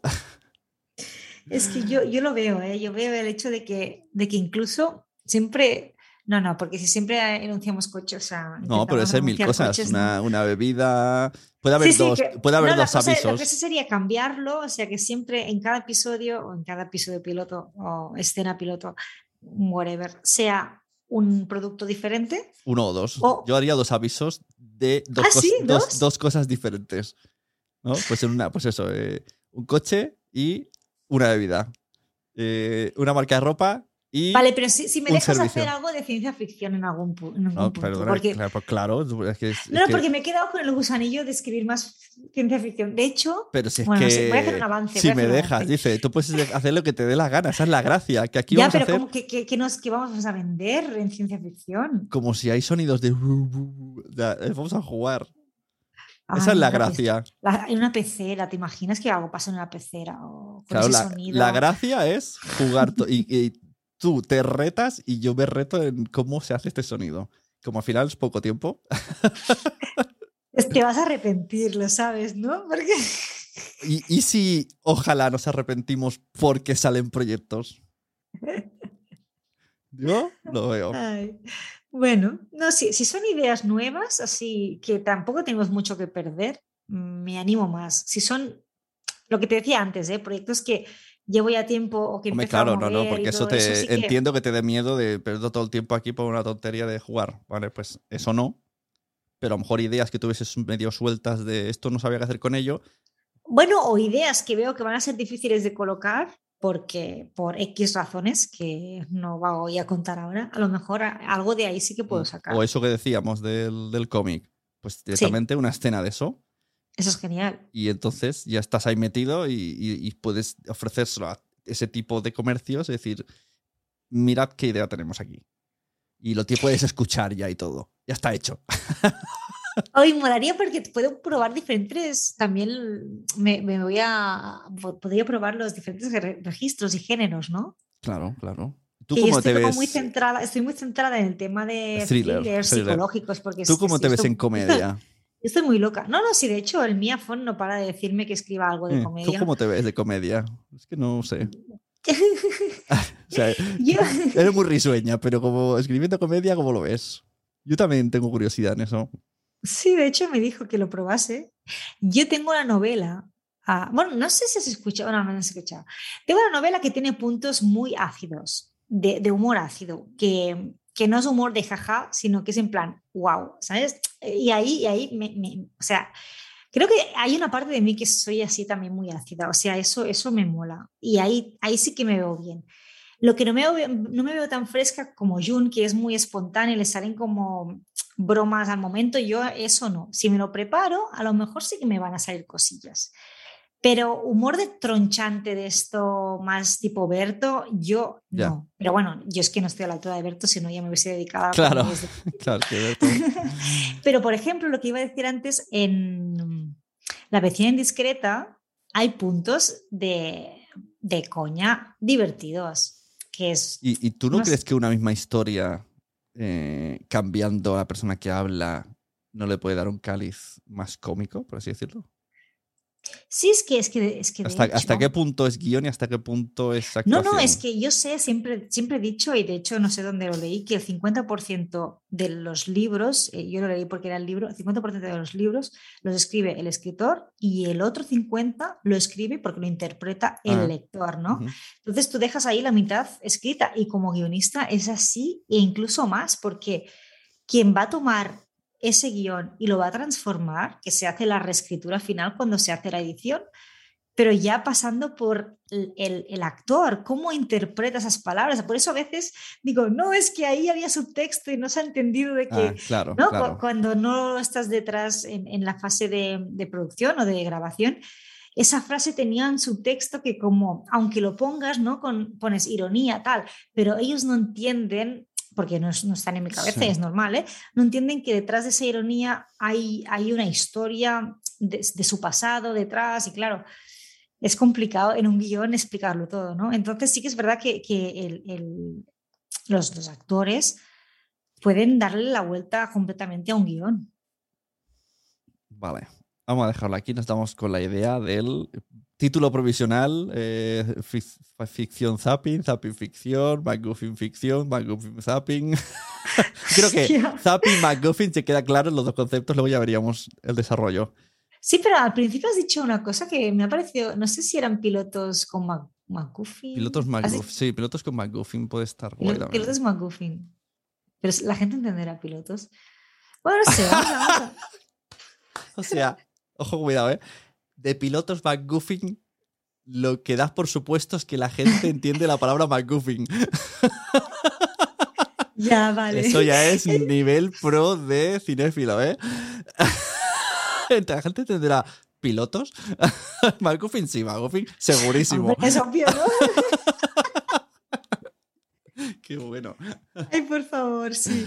Vamos a darle una vuelta y... Hay tiempo, no hay prisa. Vamos pensando. Además, esto, lo que te digo, yo creo que la gente que lo escuche diga, oye, me ha molado la idea. mm, quiero, da igual que no seáis locutores, locutoras de voz. O sea, si Mia Font dice, yo quiero hacer una escena, que lo diga. Y hacemos un ¿Sí? Excel con gente participando. Hombre, Mia Guau, Font tiene una eso voz sería-. Se- sería guay de que, de que pudieran participar cualquiera. o Claro, la idea es que participe cualquiera, pero no vamos a hacer promesas de que si ese proyecto sale, eres el elegido. No, esa no es la promesa. Lo suyo sería como jugar, ¿no? Como si Porque si la cosa sale, vamos a, Ah, mira, si la cosa sale, un- vamos a tirar de profesionales. un club de teatro, pero de podcasting. Para hacer pruebas. hay, yo muchas, a mí hay mucha gente que me escribe, hola, soy locutor de voz, si me necesitas mi ayuda. Sí, pero si me necesitas mi ayuda es porque quieres Claro, curro. que el curro, exacto. Pero es un ejemplo, ponte que lo escuchan. Yo no voy a escribirle, desde luego, yo no tengo el morro de decir, ¿te acuerdas cuando me dijiste? Pues que te invito a una cosa Pues, gratis. No. pues sí, te invito, pero gratis. Te pagaré una cerveza. Eso no. Pero que a lo mejor hay gente que lo escucha y dice, oye, pues, ¿por qué no? Why not? Vale, mira, ahora aprovecho que me Será, será voluntario. Lo bueno es que será voluntario. ¿Cómo lo hace Ana Farré? Y... Ah, bueno, pero ellos ya tienen, ya son un equipo de cuatro o cinco que saben Pero, a, pero a- se lo hacen entre ellos, las voces y entre todo, ¿no? ellos y, Vale. y los, los extras que vienen son gente que conocen y les mola el proyecto y dicen, quiero participar. Ya, porque ellos, ellos no pagan, ¿no? De momento, que yo sepa. No, no, ni, ni cobran ni pagan. No, si es que yo empecé a ver que, Eso es una pasada. que habían hecho un libro y que, y que pagabas la voluntad. Y digo, Sí. Madre mía, no se puede ser más hippie, me encanta. la voluntad. Sí, sí, sí. El otro día la vimos y la voluntad, exacto. Eh, ¿Vino al, al evento de Granollers? Sí, sí, vino, luego a última hora Vale. estuvimos hablando y de hecho nos dijo también eso, de que, o lo típico, que no saben muy bien qué hacer, que necesitan ya dar una vuelta al proyecto, que no se puede vivir eternamente de las piruletas, Ya, es como que, todo. Es que es, que yo, bueno, yo lo dije en el episodio de Mentirosas, en el último, creo, en Prime, o que no nos escucha nadie, pero en Prime estamos. que sí, por favor. Bueno, que yo creo, yo creo que, que el hecho de haberse metido todas las plataformas lo ha saturado un poco, ¿eh? O sea, las productoras a meterse a, a crear contenido han saturado un poco el sector. De buenas, ¿eh? Porque yo no puedo competir contra las productoras y, y ni, ni tenemos intención porque es que no se puede, porque cada uno también ocupa su espacio. Pero sí que es verdad que a ellos los avala mucha más experiencia, mucha más trayectoria. Entonces, si tienes que confiar X dinero en un proyecto que crees que te van a salvar el culo, pues lo vas a confiar en el Terrat que a Emma Musol, aunque, aunque lleve tiempo haciendo, escribiendo para audio, ¿no? Y ahí me da un poco de, de pena, ¿no? Porque, no sé, fuimos los primeros en, con Storytel de, de lanzar los, que sí que es verdad que Podium Podcast ya lleva su trayectoria, ¿eh? pero que con, con Storytel empezamos con todo el Claro, hecho de... Pero eso porque piensas, lanzar- porque piensas en plataformas. Ya, Yo creo... pero es que... No, no, no. Ahí está, ahí está el error. En plataformas ya hemos probado. Y está clarísimo el juego que juegan. Y como bien dices, en principio no entramos a menos que mm, nos pidan o no sé, o hay un milagro. Entonces, yo lo que estoy hablando es de empresas, grandes empresas. Ya, mm, Incluso pymes, o sea, mediana, grande, o sea, tampoco grandes empresas, porque las grandes, un, un Renfe no nos va a pillar, va a pillar a Podium Podcast, eso está clarísimo. Pero, mm, pues, eh, Aut- Automóviles Benet, ¿sabes? que existe además, porque me ha venido a la mente desde por aquí cerca. A lo mejor Pero esta y- gente y- sí.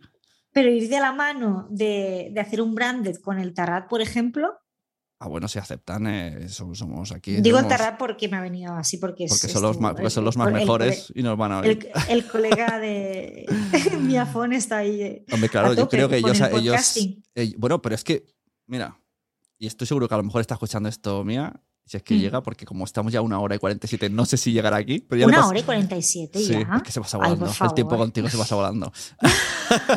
Pero es Imagínate que, La escucha gente esto. no nos va a escuchar tanto rato. Bueno, mejor Ahora aquí, aquí- decir cosas, claro, aquí puedes decir las cosas. El otro que día el cabrón de escuché, no sé quién, que si el cabrón de no sé cuántos. escuché el podcast de Corea la Buena y una de ellas dice, a partir de, de la hora y 50 empiezo a decir las guarradas porque sé que mi abuela no llega hasta aquí. y dije, es una buena táctica. ¿Quieres que te lea un poco de mis, mis audioseries estas de, de erótica, de, de Podimo? A ver quién este lleva, minuto a ver quién lleva. empezar a leer. Que digo, tú imagínate que el propio Mía escucha los pilotos y Sí. dice, hola, esta idea me mola. Y pongo Mía, pongo cualquier otra persona representante o que tenga mano en algún tipo de algo y diga, y nos llame y diga, oye, mm, esta idea. Claro, contando que es buena persona y no la roba directamente. Que ese es el miedo que te da. Pero es el riesgo que vamos a venir a jugar. Hola. Ah, mira, que hable.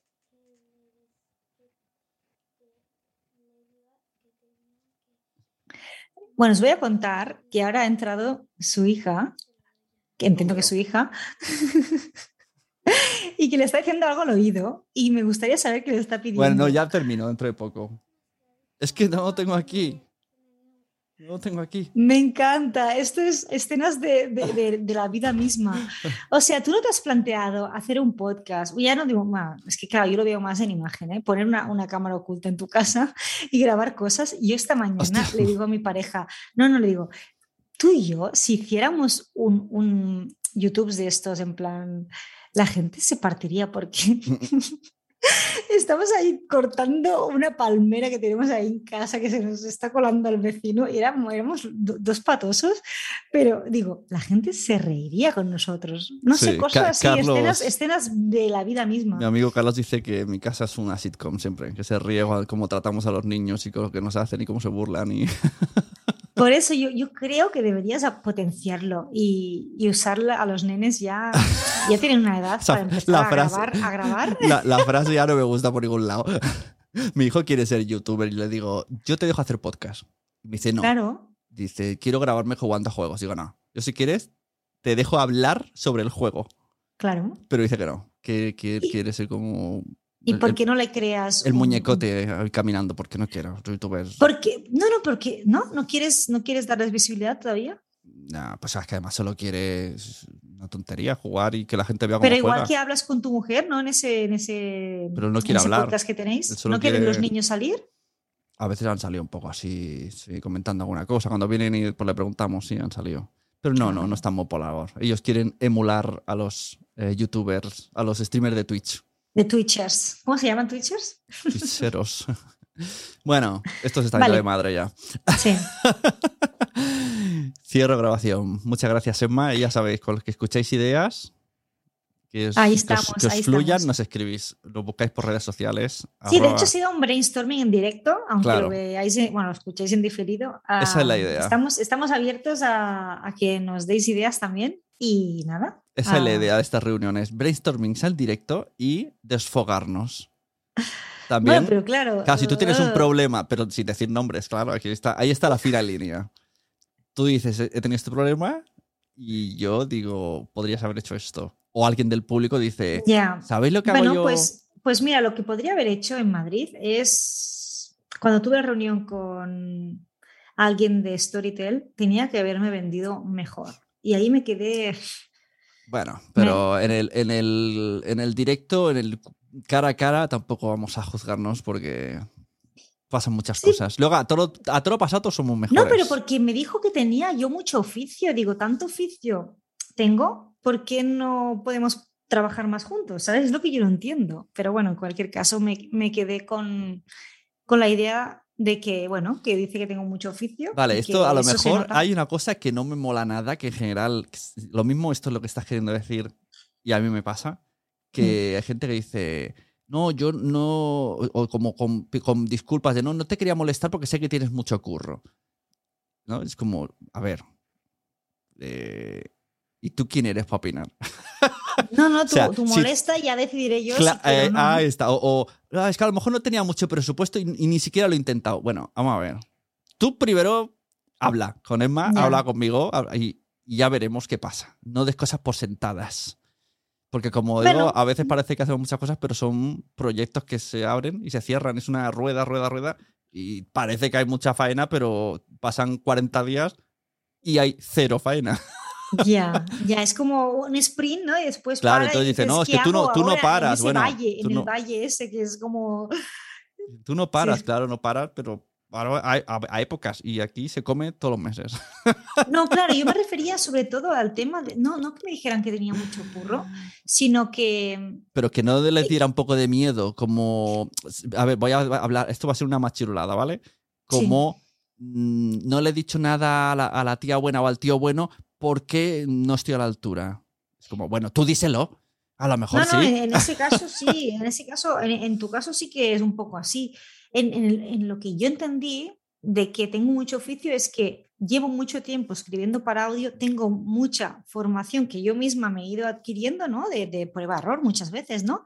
Pero de que, de que sé escribir para audio, que, que, bueno, ya me he escuchado diciéndolo y me ha, me ha- me ha- me gustado, Lo, ¿eh? Pero- lo me- corroboro, corroboro. me cuesta, me cuesta Hombre, tienes- tirarme piropos, pero bueno, en cualquier caso ya lo he dicho y es verdad, tengo mucha experiencia, llevo desde el 2017 escribiendo para audio y, y sé que tengo oficio, pero entonces si tengo oficio, ¿por qué no salen más proyectos? Es lo que yo Bueno, me tú siempre. fíjate, y aquí, claro, aquí no podemos decir nombres, eh, que te han contratado como de asesora sí, para revisar sí, una historia en audio.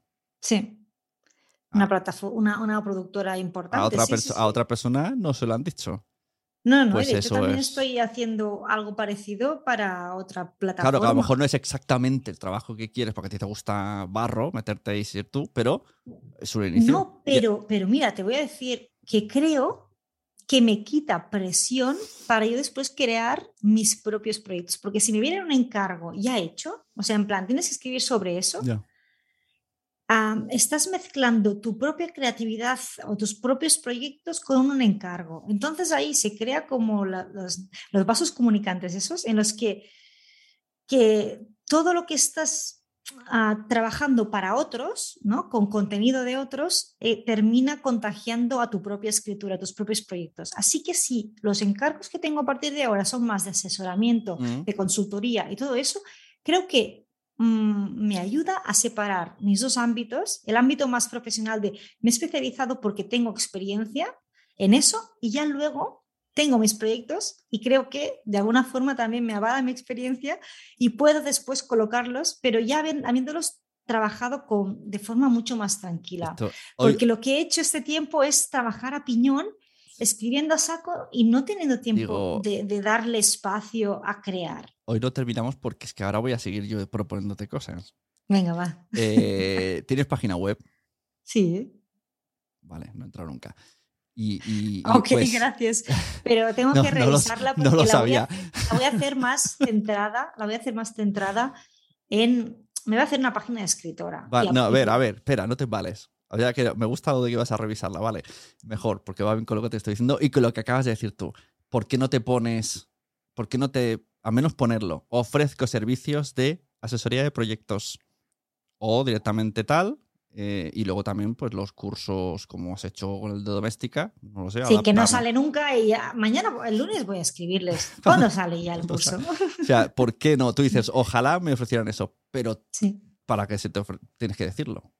No, claro, claro, claro, claro. Es, pero, pero me ha venido un poco y ahora estoy como replanteando un poco en el sentido de, creo que eso me puede servir, primero, para, porque tocas, ves lo que escriben otras personas y también ves cómo puedes mejorarlo y también de- aprendes de eso, ¿eh? Y después tener mi espacio de creación sin presión. Porque, porque yo creo que a mí la presión, y hay gente que, que produce muy bien en- en pre- bajo presión, ¿eh? pero yo Claro. necesito tomarme las cosas un poco con calma, porque sé que entonces lo voy a disfrutar más. ¿Por qué? Y por otro tema también. No tanto por la presión, sino porque no le estoy pidiendo a mi escritura que me mantenga económicamente. Claro, claro. El otro día Mara Abad dijo algo así. Eh, ella dijo, bueno, dijo que lo, el sello del extraordinario es cosa de Mm. ellos y Mm. lo que mantiene eh, esos podcasts son los brandes que le hacen a no sé qué del estado, de las casas de no sé qué, de turismo, etcétera, etcétera. Eso, eso. ¿Por qué? Porque si no, ¿cuánta gente vive de la escritura? O sea, en España, muy poca. Claro, es que esto como realidad. cuando, como cuando dicen, ¿se puede vivir del podcast? Y yo digo, esto a los, de, a los de los libros no se lo preguntáis, no hay huevos. Claro, no, no, es que te lo digo, muy poca gente Claro, vive de la que- escritura. Es que muy poca, la gente hace da cursos, la gente Claro, pues va a formaciones, son profesores de universidad, ha- hacen mil otras cosas y luego tienen sus libros que los avalan y les dan prestigio. Al final es un tema de prestigio tener un libro. ¿Por qué? Porque una editorial ha confiado en ti y le, le- te da un valor y, te da un- una posición, un caché, ¿no? Pero no viven de eso, porque el otro día leía por Twitter que para ganar un sueldo de 1.200 euros tienes que vender, ah, no sé si eran ciento y pico mil libros a- a- a la- a- al, al año, Ah, no, perdón, mentira, al, al mes, o sea, una cosa, una barbaridad, y que no, que no te salen los números. Por lo que yo pienso, ¿por qué me estoy exigiendo vivir de la escritura cuando casi nadie está viviendo de la escritura? No, haz en más España? cosas, haz más cosas relacionadas. Entonces, entonces estoy en ese momento de buscar cosas que me mantengan económicamente para no Claro, claro. meterle esa presión, esa exigencia a mi escritura, porque luego también lo sufro y también se ve reflejado Claro. que lo he escrito pues dale, bajo presión. dale una vuelta a lo de la asesoría. Porque Sí. yo, es, a mí me encanta hacer asesorías. No me entran muchas, porque Ujú. no sé si es que no, no- la gente no se ha enterado o lo que sé, pero está muy guay. Porque además eh, se cobra bastante bien y, y además es como 90 minutos de explicar un montonazo de cosas y salen súper contentos todo el mundo. Y tú dices, pues en poco tiempo he amortizado muy bien. y encima y es se, van contentos. Es muy gratificante porque Claro. estás ayudando a alguien. Y yo creo que es la parte a mí que siempre tenía como la sensación de que cuando yo trabajaba en publicidad, digo, estoy vendiendo mierda a gente que no quiere, ¿no? Entonces yo lo que quería era ayudar a la gente. Y digo, creo que de alguna forma, teniendo este punto más de asesoría, Bueno, pues dale ya, ya yendo más a pequeña, Sí. a, a personas individuales, ya que también, ¿eh? a grandes empresas, no digo que no, pero y es lo que ahora estoy empezando a Bueno, hacer. a todo el mundo. Pero, pero ya cuando Puedes son enfocarlo. pe- a- pequeños podcasters o pequeños guionistas que están empezando, Mm. Tener mi experiencia, que, que pueda yo contar lo que he hecho y cómo he llegado aquí y, y- y poderles ayudar a Pues venga, a mí, por ya. ejemplo, todo el tema de hacer brainstormings con Peña me encanta. De hecho, mis colegas siempre me dicen, es que me gustaría cambiar de curre. Y yo ya, oh, me encanta, vamos a hablar. ¿Qué te gustaría hacer? Tal, no sé qué. Ah, me gusta hacer brainstormings, me gusta que la gente me, me- me permita mm, aconsejarles, pero, y- pero si, si me, si me lo permiten, no, no de buenas a primeras porque la gente se lo puede tomar mal, ¿eh? pero si me dejan, wow, me, me encanta dar, dar mi opinión y Pues- también porque creo que tengo, no sé, una habilidad o no, ¿eh? pero Sí, me, me- me gusta guiarles porque, porque desde fuera se ve diferente. Igual que me pasa que mucha gente, tú mismo, ¿no? Me dices, es que desde fuera te ve, se te ve de una forma que tú mismo ojalá te claro, veas yo así, digo, ¿no? si, si tú, eh, si, si te pudiera transformar mi confianza en ti, estarías, bueno, estarías todos los días súper contenta. pues yo creo que tienes que ahí, venga, otros deberes. Para la vuelta, antes de Navidad, tienes que tener algún servicio de asesoría. Sí, de hecho es que yo, yo estaba esperando que saliese lo de doméstica. doméstica. Porque, Pero no esperes a los demás. no, siempre digo, está- porque creo que de ahí voy a generar ya un Ya, pequeño Vale, pues, pues ¿no? ves adelantando. Ya, Ponte que alguien ve el curso de doméstica. Además, a- doméstica te va a hacer publi. Eso es lo bueno de doméstica. ya. aprovecha el flow del la publi y a lo mejor alguien no, no ha apuntado a doméstica, pero te, te coge una asesoría. No, eso es genial, eso es genial. Así que empieza a buscar, pon botoncitos ya de reserva asesoría. Urgente. A mitad de precio, ¿no? Antes de... Nada, no, el precio ya lo hablamos en otro lado, pero no te pongas tampoco barata. Tampoco pongas aquí 200 euros la asesoría. Bueno, a menos que sea de va- varias horas. Bueno, yo es que antes de que Doméstica me contactara, yo ya me estaba dando vueltas a, a crear un curso porque ahora como que se venden cursos online como muy Ya, fácil. o pero sea, ah, ahora que tienes el doméstica ya está hecho y está guay porque Sí. tienes apoyo. Pero no sé Sí. yo, la gente no está muy... La gente ya. compra, el curso, pero luego no lo hace porque no tiene tiempo. ya, es Y el que de verdad lo- quiere hacer algo porque lo quiere hacer, no porque esté de oferta en esa plataforma, al final dicen, pues a lo mejor me sale más a cuenta contratar, hablar dos horas seguidas con esa persona y que me vaya con todo el flow y la ilusión. Sí, porque también es más específico, ¿no? Porque voy a hablar de mi cosa, de mi proyecto y enfocamos la asesoría en torno a, lo- a sus problemas o Claro. a las dudas que tenga en ese momento. Es que es, es- es mejor. En, sí, sí, sí. Sí, porque te da, 100%. te da ideas. Lo otro es técnicas, fases. Pero ¿cuántos asesores hay al final? Es que también piensas, bueno, ¿cuántos escritores hay? ¿Cuántos guionistas hay? Ya, sí, ¿eh? ¿cuántas, Ok. ¿Cuántas aplicaciones de móvil hay, no? Pero solo, hay, Ay. solo hay una Emma Musol. Ya. No, no, me, me encanta de que Y además tú tocas libros, audio, no sé. Dentro de todo lo que tú tocas, eres bastante única. Sí, de hecho, toco demasiadas teclas, casi parece un, parezco un piano. ¿Por qué no? Pero eso te da también muchas visiones. Ay. Pues eso, deberes. Pues sí, deberes, deberes, deberes. Deberes para Emma Musol. Y- Que se haga una parte de asesoría en la web y Ujú. deberes para los dos, pensar en este proyecto. Dejaremos a ver si alguien externo nos da alguna idea del proyecto que nos ayude a hacerlo más rápido.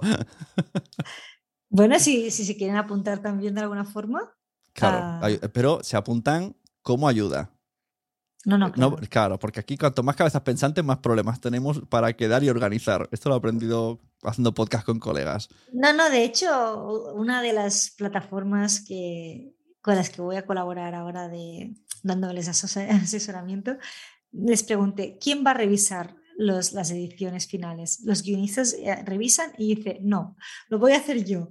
Porque cuando todo el mundo da opiniones, no, no yo, sino la persona que lo dijo, ¿eh? Sí, sí, sí. Lo voy a hacer yo porque si empieza todo el mundo a dar opinión, Es- al final Claro. se monta un cacao y digo, es verdad, es verdad. Es que esto ha pasado incluso con podcast de colegas, de que empiezas y vas metiendo gente al podcast y luego todo el mundo opina en el guion, pero nadie hace, pero nadie tira y tú trabajas por lo de todos, pero no eres el que manda. Yo soy muy fan de las, eh, ¿cómo se dice? Eh, dictaduras simpáticas. Yo todo lo que hago es dictadura simpática. En Podtalks hay una dictadura simpática. Hostia, yo lo- esto, esto yo- tienes que patentarlo. Sí, ¿eh? yo lo Otra llevo camiseta- todo. Otra camiseta también, otra el- camiseta. El, el formato lo he hecho yo, la agenda la he hecho yo, acepto colaboraciones, pero aquí hay una dictadura simpática. Bueno, es que. Porque si todo el mundo opina, no terminamos nunca. Es que, es que cuando tienes todo en la cabeza, sabes claro lo que quieres y, y es, es que es así. Bueno, te voy a contar. Ayer puse un poco de césped en casa.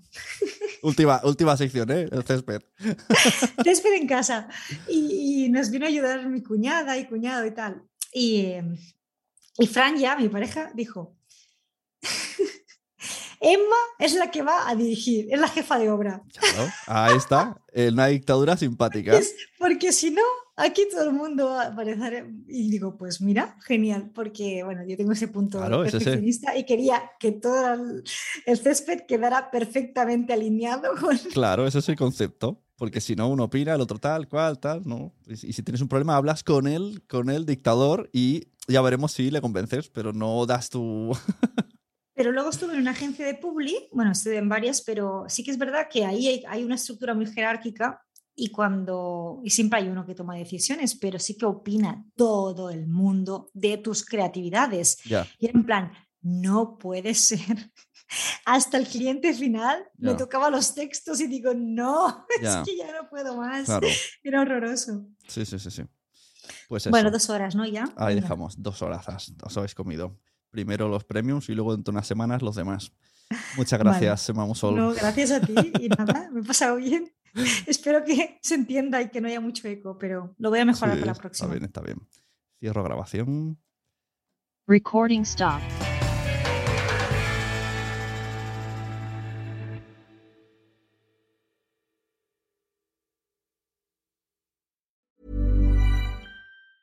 Hi, I'm Dory Shafrir, And I'm Kate Spencer. and we are the hosts of Forever 35. And today we're talking about Club Med, the best all inclusive getaway for families. Today, Club Med has nearly 70 resorts worldwide, from beachside resorts in the Caribbean and Mexico to magical locations in the Maldives and Morocco to ski resorts in the mountains from Canada to the Alps. Between their all inclusive family programming, wellness offerings, land and water sports, and their French heritage inspired food and drink offerings, Club Med is the best way to elevate your family getaway, no matter which location you're at.